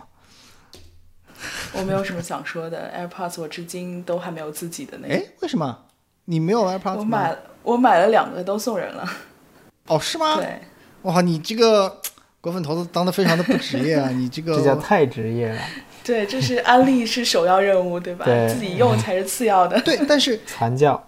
但是你作为一个你，你就像我刚才说的是吧？你你你作为一个果粉投资，你应该自己要这个。你传教传教言传身教嘛，是吧？你自己都没有，怎么言传身教是吧？如何说服别人你，对吧？这个特别好是吧？有一点收收到了电话的感觉。我家 AirPods 是呃，我有我有两副 AirPods，呃，我觉得已经挺好用的。比如说，呃，因为我的设备都登录我的 Apple ID，所以我如果到某一个设备，我就到蓝牙选择我的 AirPods，它就会把那个控制权给夺过来，不管它之前连的是哪一个设备，这个新设备都会夺过来。呃，我感觉已经非常方便了。但是今年这个，呃，他们更进了一步，就是你激活开始操作某个设备之后，它就自动把 AirPods 切换过来。哎，对，这个非常好。对，就就是就相当于是我们不用手动去按那个按键了嘛，对吧？现在还需要再按一次。对，但是我对它的这个，呃呃，false positive 还是迟疑的。比如说我在同时操作两个设备，它该挑哪一个？嗯，它会不会左右横跳呗它会不会自作 自作聪明的跳过来跳过去，或者自作聪明对啊，的跳到就是就疯狂的左右横跳啊，还能怎么样？我我觉得比较，我我觉得看起来我比较感兴趣的是它那个就是声场环绕环绕声场的那个算法，但那个会不会很费电啊？有可能，但是说实话，我觉得按照它的像苹果这种专门内置一个芯片来做这种事情的，应该还好。然后还有一个问题是，我想知道的是，那如果这个真的实现了，是不是意味着单从这种所谓的声场感上来说的话，呃，AirPods Pro 会甚至会强于普通的这种组合音响，会有这个可能吗？我我我我的疑问是，就是你头真的动了两厘米，会有那么大的区别吗？它应该不至于就是让你就稍微动一下，然后它就跟着你动这样子，它应该是有比较大的角度转动的情况下才会有才会触发它的这样一个这样一个跟随你的这个方向改变。我觉得应该不会是就是你稍微动一下，它就跟妈跟个向日葵一样就 就跟你转过来了。嗯，我我还有更那个困惑的一点是，我觉得这件事情看电影或者怎么样的体验感不不完全是声音的问题，我甚至觉得，嗯，只要是戴着耳机，声音都不会差，因为它是立体声嘛。嗯，我对我我觉得反而限制应该是在屏幕。如果我只是拿着 iPhone 在看电影，我无论如何也没有这种沉浸式的感觉的。所以你的意思就是说它，它这个东西到底怎么说呢？所这个应用场景在什么地方，对吧？对它声音做那么牛了，那它视觉没有跟上的话，它真的会让人感觉就是那么沉浸吗？我我的你又你又怎么知道呢？是吧？说说不定九月份就给你推出一个六十四寸的 XDR 显示器，是吧也？有可能就直接原声做曲面是吧？做那个虚拟眼镜了呢。哎，对啊，也对啊，有可能嘛，就是他就给你给你配合他这个这个呃苹果苹果眼镜儿是吧？嗯，嗯，不知道的。哎，那真的要有眼镜，我它其实也不没有什么头部相对位置移动了。哎，但是你你提到这个，我觉得倒是真的有可能，就是说它这个东西是不是为了配合它的那个苹果眼镜的 VR 的那个功能？很难说，对吧是的，你的你你你转，你相当于你，因为只有在只有只有在 VR 的情况下，就像你前面说的，如果我单纯是比如说看视频或者是，呃，就是平时呃，相当于是比如说我我即使我坐在电脑前，嗯我头一般是不会有大幅度的转动的，对吧？对无非就是左右动一稍微动一下。这种情况下，其实你这个所谓的这个可以环绕的这个声场意义不是非常的大。但是如果你在一个 VR 的场景里，嗯，那你这个头的转动的这个就不好说了，对吧？嗯你可以到处都可以转。如果有这样的情况呢，如果如果是这样的，按照这样的猜想的话，那它这个东西就有意义了，嗯，对吧？我觉得有完全有可能，我觉得完全有可能。对，以后期待着戴着 VR 眼镜，然后戴着这个 AirPod Pro，然后看基地啊。我靠，这个这个，等会儿等会儿我们慢慢说啊，等等会儿慢慢说。首先，在我们说到这个之前，我一定要说，我用 AirPod 这么久以来的一个这个这个非常大的困扰和痛苦，肝肠寸断是吧？这个就是苹果的这个各方面的都非常好，但是前提是你作为一个人类，你的耳道设计要符合苹果美学。真的，我我自我从 AirPods 开始用，然后用到 Pro 就没有一次不掉的。就即使是就是就是在换成了 Pro 之后，就所谓的这种这种有了有了入耳式的这个这个设计，他们说的就是啊、你而且还给了你三副耳塞，还是不行，我还是往外掉。就是一旦一旦就比如说我我两个耳朵这样戴着，然后我只要往，比如说这个左边偏，那左边这个耳朵耳这个这个耳塞就是就摇摇欲跳，我跟你讲，就就老要往外往外往外掉，过会儿就要塞一下，过会儿就要塞一下。我而且而且而且非常魔幻的一个事情是什么呢？我我曾经以为是这个耳塞的这个体大小的问题，然后非常魔幻的一个问题是，有时候我换上就是中号的，它会塞得非常好。但是在有的时候，我即使换上大号的，它都塞不住。这真的是你耳朵清奇，这个怎么办呢？所以我就说了嘛，就是这没有办法了，这个这个不能怪我投奔索尼是吧？你是不是需要这种这种头戴式的？呃，是我也有，但是就是戴着热呀，夏天，对吧？而且其实不方便运动。对啊，对啊，就是不好嘛。好，我们继续，呃，下一个这个 Sign in with Apple，呃，大家有什么想想说的吗？没有，其实我用到的并不多。我就用过，呃，我那天出去出去玩儿，用那个呃滑板车叫 Birds，他们有 Sign in with Apple。相当于就是说，我们到现在为止都是只有新的新创建的用户才会用到这个 Sign with Apple 嘛，对吧？你现在你现在有的已有的已有的这个就新创建用户这个机会其实很少嘛，基基本上都是都是现在已经有已经有很多账户了。我比较我比较兴奋的就是说，它可以，它现在现在的新的 Sign with Apple 可以让你升级，选择升级账已有的账户，而不仅仅是那个创建新账户。我觉得这个非常好。我本来就已经非其实很想用这个东西，但是我很多很多我想用的服务都已经有了，我就已经申请好了。所以这一次这个 Sign with Apple，我觉得它推出了这个升级已有账户的这个选项以后，我觉得应该蛮不错的。好，接着来，下面我们来说一下这个隐私功能。我呃，我感觉就是说，对对用户来说最嗯最直接的有两有有两点，我想提出来，一个是那个剪切板，大家可能已经看到很多，呃很多大家啊对很多 Twitter 上的一些消息，就是说如果有 App 来读取你的剪切板，你会你会收到提醒，呃，然后。另外一个呃曝光比较曝光量比较低的一个功能是这个对于你的照片照片库的权限的改变，一个是啊，一个是呃新的 iOS 有一个新的呃新的怎么说呢？新的一个 Photo Picker，就是呃你在开发 App 的时候，用户选照片的时候用的那个东西，有一个新的呃新的 SDK。这个 SDK 呢，你选照片的时候不需要。请求照片权限，呃，嗯，因为这个选照片的这个控件呢，它是和你的 app 是分开的，嗯，app 是不可能不可能有这个权限，不可能有这个呃能力看到你选照片的过程的，所以说，呃，不需要请求照片权限。然后呢，你选的照片，只有你选择的照片，他们才能这个 app 才能看到。然后另外一个变化就是说，就算你需要对照片做一些更进一步的操作，你需要请求权限，但是这边权限有一个新功能是，呃，用户可以选择只给你几张照片的权限，也就是说，用户现在可以选择我我只想编辑这张照片，我只给你这张照片的权限，呃，但是相比于之前的话，你一定是要给所有你的所有照片的权限给他们。对，这这这是这是一个非常大的非常大的改变，我觉得。我我说说用户端的感受啊，就是照片权限这件事情。我之前就是在微信和 Telegram 上面分别开启了那个选择照片权限，然后 Telegram 是这样的：当我比如说今天开了选择照片，然后我只给他开了一张照片，然后发出去了。第二天再开的时候，他会提出跳出来提示说你是要维持之前的选择，还是要新选择照片呢？然后就挑了一个新选择。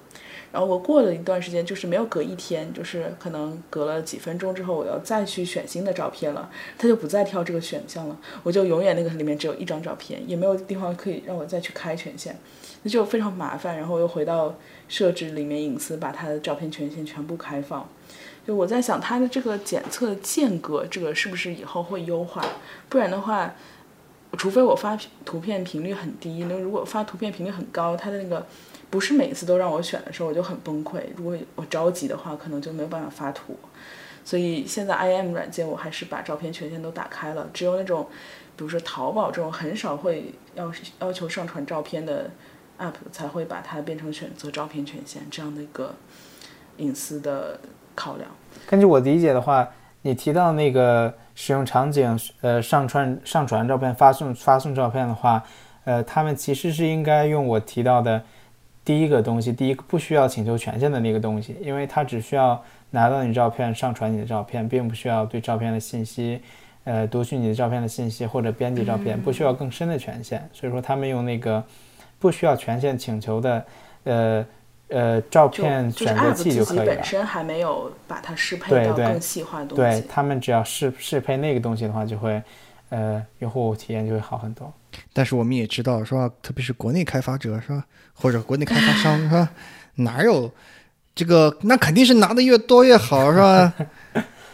妈的，这个每次切换，我我现在升了那个升升了 iOS 十四之后，每次切任何 app 上面都会跳出来说，叉叉又读你的剪切板，对啊，叉叉又读你的剪切板。像国内会出来这么多什么火星文复制。剪贴板到那个领红包啊、打开啊、商品啊，这不都是因为有剪切板读取吗？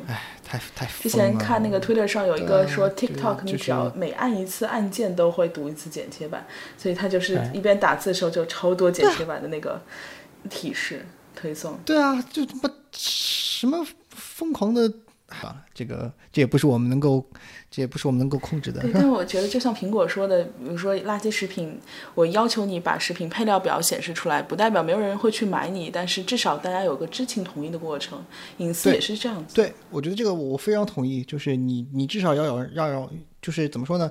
我可我可能没有其他的选择，或者说暂时没有其他的选择，但你要，你这不代表你不给我知情权，对你要让我知道，对吧？这个我非常同意。，OK，OK，好，我们继续下一个，呃，这个 HomeKit 智智能家居大户是吧？现在过来来这个给我们更新一下 HomeKit 方面有没有什么值得我们我了解的？我就呃非常快速的便利一下一些比较嗯、最兴奋的一些新功能吧。一个就是嗯这个 HomeKit 的那个 Home App，呃原生的那个 Home App，嗯的界面得到了一些嗯提升。呃，一个啊是在、在嗯在顶端可以显示一些小图标来快速的看这个呃当前当前这个屋子或者当前这个区域的一些状态。呃，另外一个就是在 iPadOS 上，这个 Home App 它它实现了这个新的 Sidebar，这个 Sidebar 是一个新的呃 iPadOS 的一个系统级的控件。它实现了这个之后，操作非常简单。你的房间列表在左边，它一直在左边，你可以很快的切换房切换房间。嗯，然后呢，嗯下一个功能就是嗯面部识别。面部识别它比较好的一点是，它用你的那个照片库里的那些脸部信息。如果你已经照片库里面有有录入你家人的信息的话，它就会自动的自动的去用那些信息。然后下一个功能是支持那个你的摄像头的那个呃自定义识别区域。之前是你的摄摄像头那不管不管有任任何地方动一下都会有提醒，都会有通知。现在你可以只对嗯控制，比如说我只让这个呃只让我的嗯呃只让我的门前有动静的时候才有通知，呃在路上有通呃在在路上和我这个门比较远的距离没有，对就不管了就不管了。呃，因为呃，这个是非常常见的一个摄像头功能。嗯、h o m e k i t 终于终于有了这个功能。然后呢，呃，还有一个功能就是它有一个新的根据时间来自动调节灯泡颜色和亮度功能。这个就是，嗯、现就是终于可以在家里开舞厅了，哈？对，呃，不是舞厅，就是说 我感觉如果这个这个实现比较完美的话，就是以后灯泡就不用，就是一些一些 accent 的一些灯泡，一些那个环境环境光，并不是并不是你要写字用的光，就是说为了衬托环境的、衬托氛围的灯泡的话，你就可以让 HomeKit 来自动来调节，比较省，嗯、比较省心。然后呢，呃、嗯 Apple TV 上有两个比较呃好的新功能，一个是 Apple TV 终于有一个 HomeKit 的控制面板，之前你只只能够通过 Siri 在 Apple TV 上控制 HomeKit，现在有一个控制面板可以调出，可以有按钮来按。然后另外一个功能就是你可以用在 Apple TV 上让叫 Siri 来换出你的摄像头的图像。呃，比如说你，比如说你正在看剧，然后你就可以叫 Siri 来，呃，弹出一个画中画，你就能看到你的摄像头的那个，呃，实时直播的图像。这个这个还是挺有用的，嗯就是你在看剧的时候，你想想看一下我的，呃，某个地方有没有什么动态之类的。嗯，基本上就是这些。对，就我来看的话，这个 HomeKit 还是还和还是和往年一样，不温不火。嗯，有新功能，但是并没有那么的嗯令人兴奋。例行升级是吧？对，例行升级。好，那既然既然前面现已经提到了这个就是 Apple TV 了，那我们就直接进入下面一个 tvOS 这样一个环节。这个呃，在真正的这个 tvOS 上面的话，呃，因为呃，我也没有升，我我家里的那个呃 Apple TV 还没有升，然后呃，小果汁你也没有升吧？应该对我还没有升。对，那所以我们这里只有线是升级了新版的这个 tvOS，然后真正的 OS 方面的方面的这个更新，他刚才已经给我们大概介绍了一下了。另外，在这个 Apple TV 的这个这方面，我觉得这是我个人本场发布会，我觉得其他全都不看，只看这个也都值得了的，那就是这个 Apple TV Plus 这个流媒体服务给我们发布了一个原创剧集《基地》，是吧？阿西莫夫的《基地》，我觉得是本场我整场发布会个人最激动时刻，看到这个这个预告片的时候。我对 TV Plus 还是有一些期待的。首先就是这段时间，我也是跟 Shane 一样，就是在狂刷 TV Plus 的剧，然后也确实觉得他们的制作水平还是蛮好的。然后 不知道 TV Plus 团队有没有参与这次 WWDC 的录制啊？整个这个线上的这个呃发布会也是，我觉得肯定有，也是行业标杆了。我就说嘛，我就说肯定有，肯定有他们这种这个制作这些剧集的经验。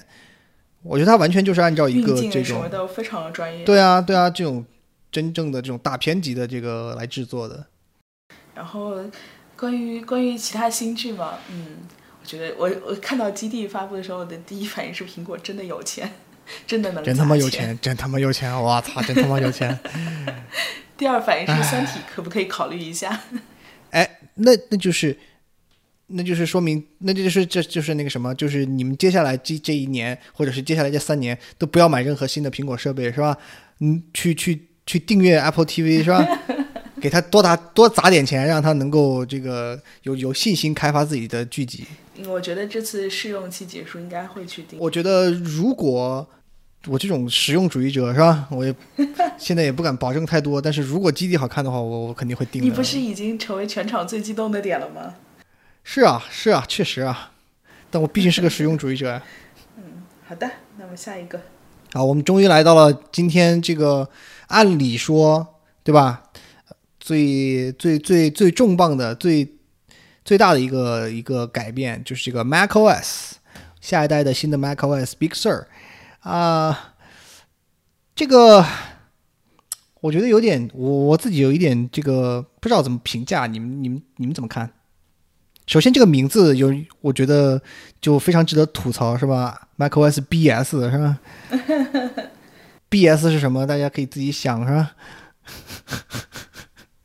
然后我觉得就是这个新的新的 UI，嗯，有点不好评价。我你说说说不说丑也不丑，但是嗯，感觉怪怪的。我因为我自己不是做设计的那个。我不是做设计的人，然后呃，可能有些地方我不知道怎么去评价这个东西，但是就是作为一个普通用户的角度上来说的话，我就是觉得给人感觉怪怪的，就真的就是怪怪的。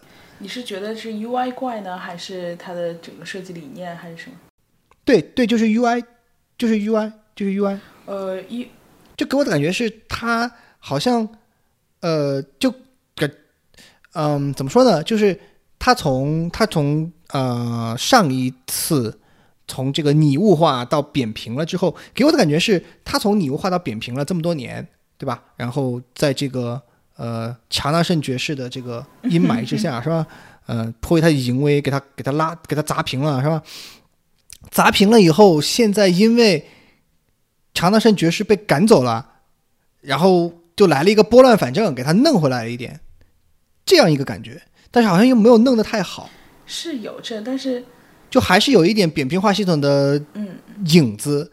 但是呢，他又给它加上了一些这种有点层级的，有有点这个，并不是完全扁平的，加了一点层次的这种东西。啊，好像又不是加的很特别，反正我不知道怎么形容，可能呃，如果是有听众朋友们有搞设计方面呃的这个朋友，可能会嗯形容的更好一点。就是我给我自己的感觉就是这样。我其实还蛮喜欢这套图标的。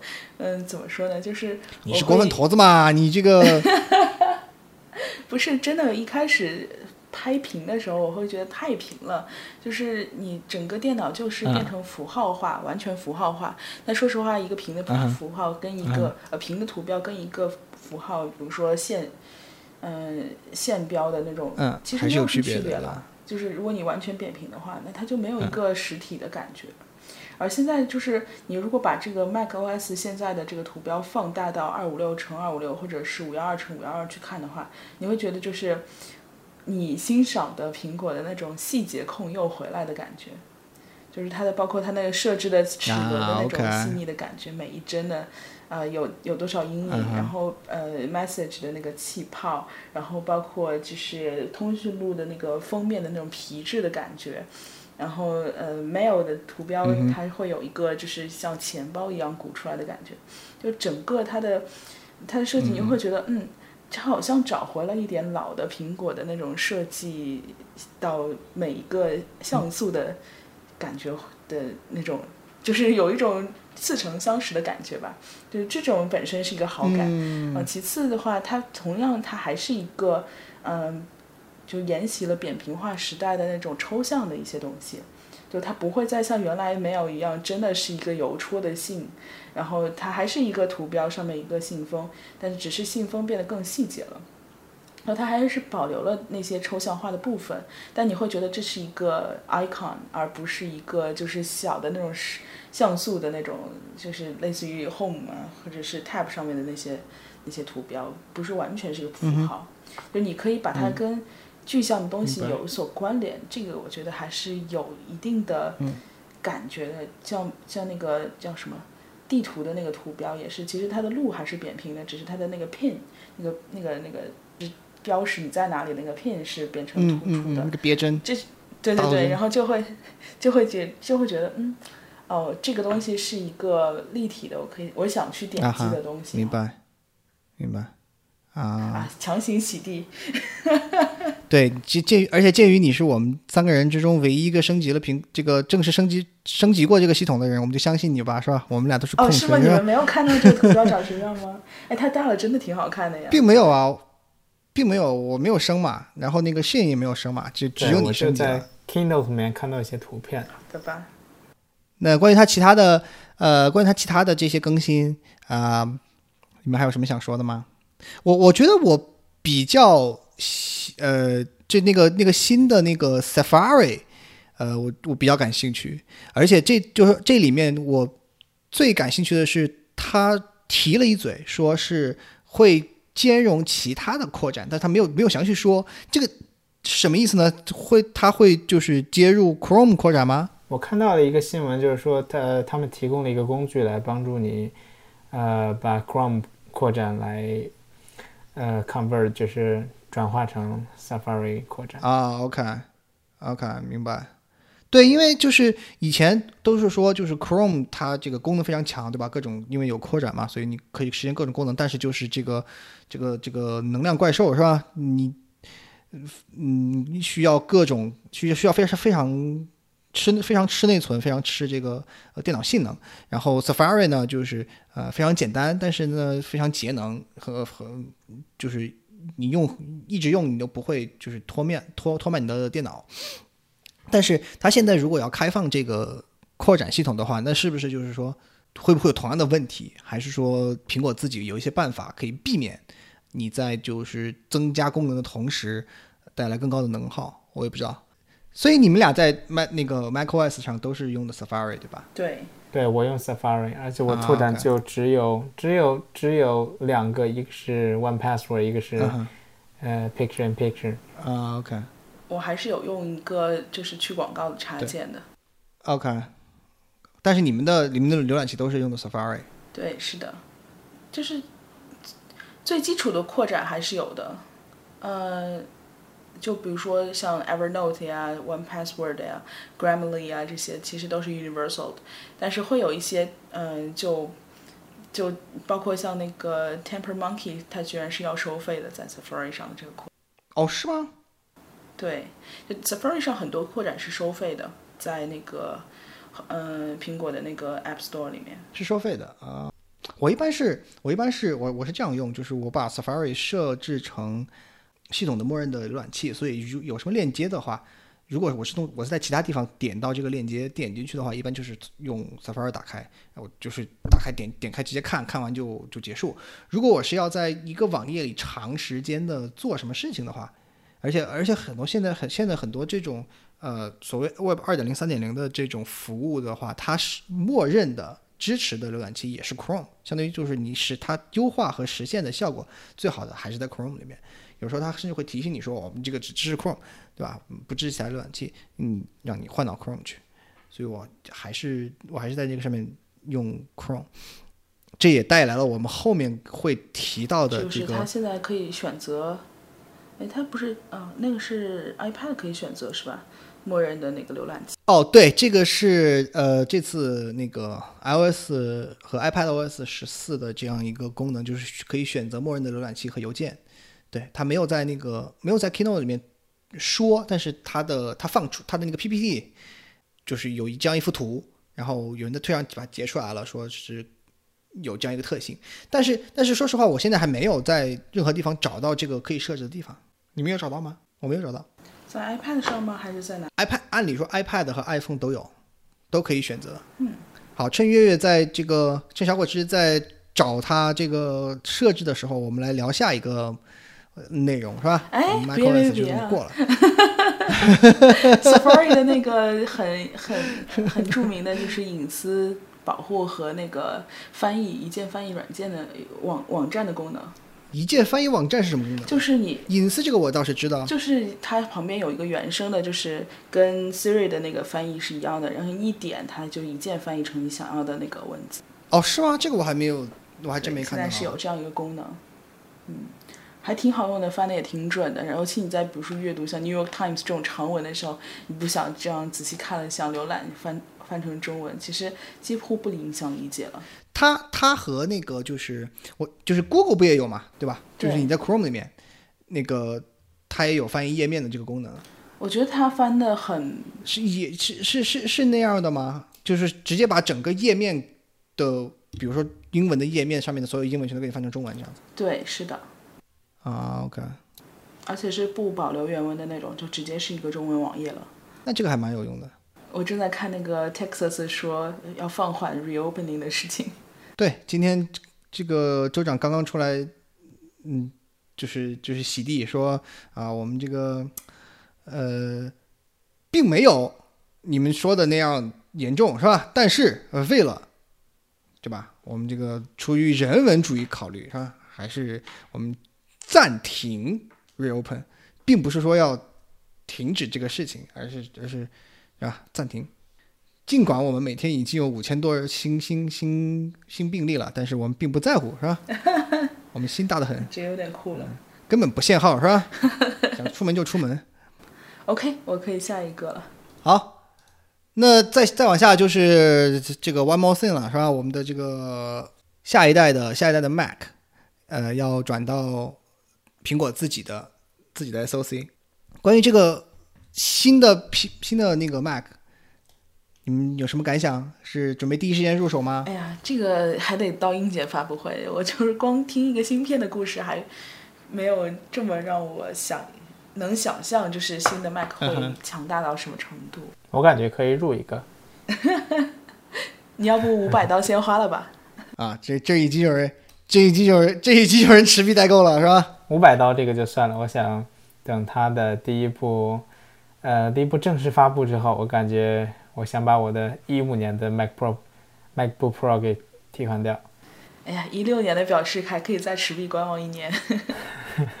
我看了一下，就是说现在普遍的意见是说，因为他说了，就是第一代的这个 ARM base ARM base Mac，呃，年底就今年年底之前就会出嘛。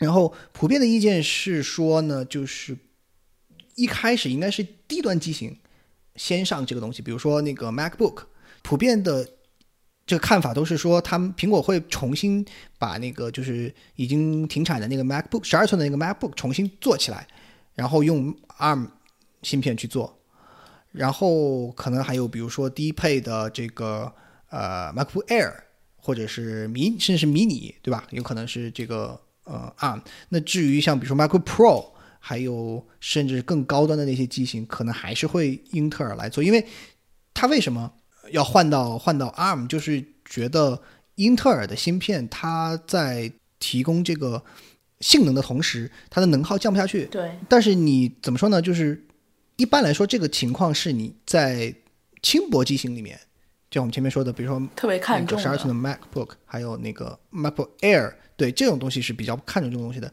真正你到了一些 Pro 级别的机器，机器反而因为你你这个机身有那么大，然后你散热散热，虽然苹果散热垃圾，对吧？但是它的高端机型的散热还是做的还是可可以接受，至少是。那可能它的这方面的不是我他妈对这个东西我真的深恶痛绝，我跟你讲。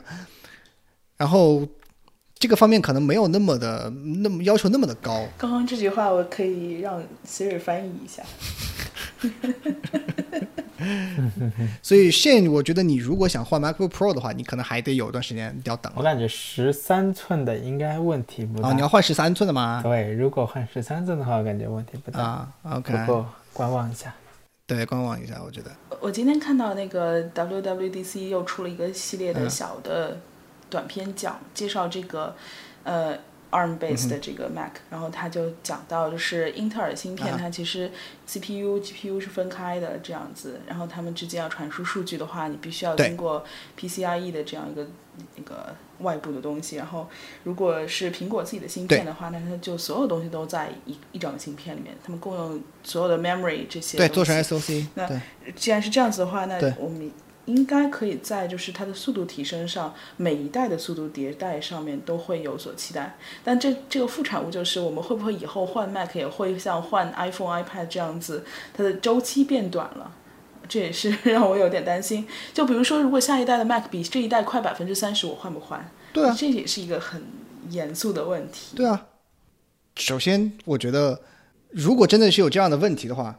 苹果一定会出一个像现在的这个 iPhone 的这个计划一样，年年换 Mac，每个月给我每个月交一百块钱，年年换 Mac。哎，如果他真的负责数据迁移，或者他随附赠那个 Time Machine 功能的话，我是可以接受的。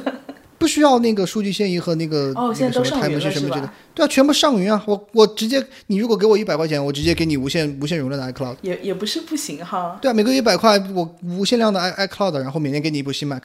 完全可行啊！哎，我都年年换新了，我居然还没有资格享用无限量 iCloud 吗？你你哎，你这个你不要太贪心啊，是吧？比如说你你一百块钱你只能一台年年换新，是吧？你要你要两台，那至少是至少是不说不说两百块，这一百八是吧？给你打个 打个折，打个九折一百八是吧？可以可以可以。你看我们我们说到现在已经给苹果提。你供给苹果和和这个广大的第三方服务商提供了两个价值百万的商机了，是吧？希望苹果赶紧来找我。而且我觉得换了这个芯片之后，它它如果是本身嗯，就是放在本机的那些神经网络实现东西，比如说翻译啊、听写啊这些，可能会更加流畅。对，我对这个新的新的 Apple Apple Silicon Max，呃，嗯，因为他们可以直接跑 iOS 或者 Apple。呃，或者 iPad OS 的 App，我对这个还是还是蛮期待的。对，因为有一些 App 终于可以转型成为 macOS 开发者了？对，这那个是一方面，另外一方面就是，呃，感觉很多 App，呃，现在还是比较尴尬，因为呃，在在 iPhone 和 iPad 上使用起来非常方便，但是但是一到电脑上突然就突然就没没办法使用了。比如说，比如说我最常用的 Duo 那个 App。嗯，我在电脑上就没法操作它。嗯，我需要虽然我坐在电脑前面，但是我需要掏出手机。对。但是，但是这个呃，把 iOS app 开放在开放的 Mac 上，好像需要开发者的同意，需要开发者打开。所以，嗯，所以有些开发者可能不会打开，或者觉得，嗯，打开之后并。并不能够给用户最完美的体验，或者说他们正在开发一个专门给 Mac，呃来使用的版本，他们可能不会第一时间打开。这个还是，嗯，并没有想象中那么完美，但是可以期待一下。我还比较期待就是一些 iOS 游戏能够上 Mac 的。就是当然，可能游戏开发商他要考虑到有一些游戏 Mac 有了鼠标之后的玩法，或者有了键盘之后的玩法，是不是带有作弊的嫌疑，或者怎么样？嗯，有的时候你可能鼠标点的更。PC 玩家并不在乎，是吧？对对，但是因为你是同一个竞技平台嘛，就很可能会有这样的问题，那肯定开发商也要考虑到。另外就是就是我不知道啊，如果 iOS 的游戏系统进入到 Mac，是不是会让主机玩家，嗯，不能叫主机玩家了，就是让电脑玩家会觉得 Mac 终于可以是一台游戏本了，或者是嗯，我可以更多的有人去订阅那个 Arcade 这个服务了，我也不知道，可能未来会有一些这样的可能性吧。嗯哼。或者 Mac 是不是要出外设了？反正我觉得游戏确实是，游戏确实是它要值得值得，就是卖就苹果，我觉得下一步想要发想至少是想要发力的这样一个方向。但是我感觉 Mac 自自自自自从它存在以来就没有没有一个游戏的传统，感觉有游戏也只是休闲游戏，从来不是硬核游戏。植物大战僵尸还行，其他的对对对，没有 严肃的，对对，没有严肃游戏的这样一个传统，不会呃，各大主机厂商不是主机，就是各大的这种游戏厂商也很基本上，除了暴雪那种变态是吧，也也也很难说就是我要支持苹果平台的。另外还有一个就是说，呃，关于英特尔和 ARM，就是苹果为什么要换到 ARM 这个呃这个芯片上这个事情，呃，我觉得我作为半个半导体从业者啊，这方面我觉得我可以说一下，就是英特尔它这两年确实在这种呃挤牙膏的这个这个这个速率上，无法无法去满足已经无法去满足苹果了，因为你看，就从手机的处理器，手手机和 iPad 用的这个处理器的苹果自己的处理器的那个呃，它每年放出来的这个性能增长的速率来看，基本上是按照一年一倍、一年一倍、一年一年一倍这样往上往上涨的。而英特尔已经好几年连续好几年就是就就这么一点点，就那么一点挤挤牙膏挤上去，而且它关键是什么？关键是说就是我们前面提到的，它没有办法在增加性能的同时控制功耗，就是因为它的制程下不去。它不像 AMD，AMD 这两年为什么这么火？就是因为它在台积电的帮助下，它把制程做得很小，这样的话，它在增加性能的情况下，它的功耗不会不会飙得那么快。而英特尔自己，英特尔自己是是这个叫做就是它自己带自己做自己的晶圆嘛，然后它要自己开发自己的制程，它不像比如说 AMD，AMD，相对于 AMD 是不负责制造的，我只需要设计我的芯片，然后具体的制造和制制程缩小方面的呃工作，我就交给台积电去做就好了。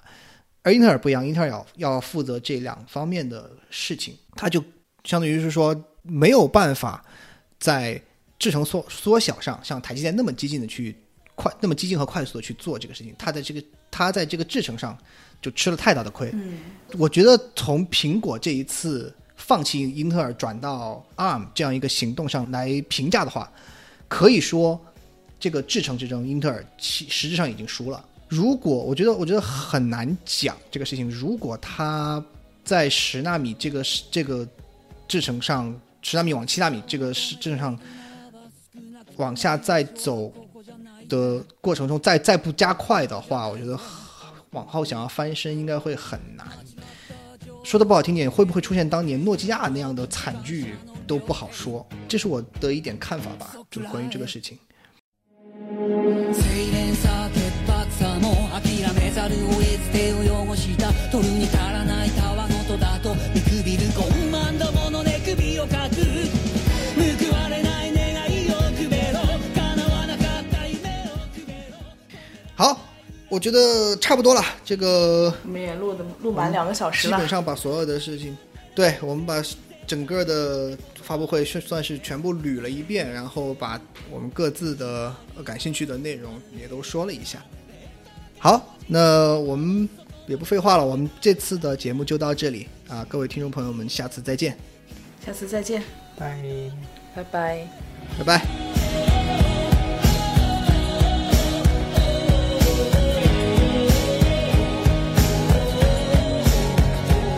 哇，谁在 谁在不停的弹我？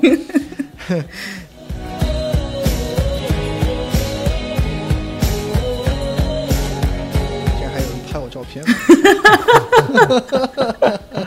哎，这这怎么看到的？我我怎么看不到？会提醒啊。哦，真的啊？哎，我看到我不是我不。知道为什，我不知道他那边操作是什么，但是就是我这边上面会有一个提醒，就是说有人在拍你的照片，你抓到了他妈。小心一点，对吧？你他妈他妈小心一点，操！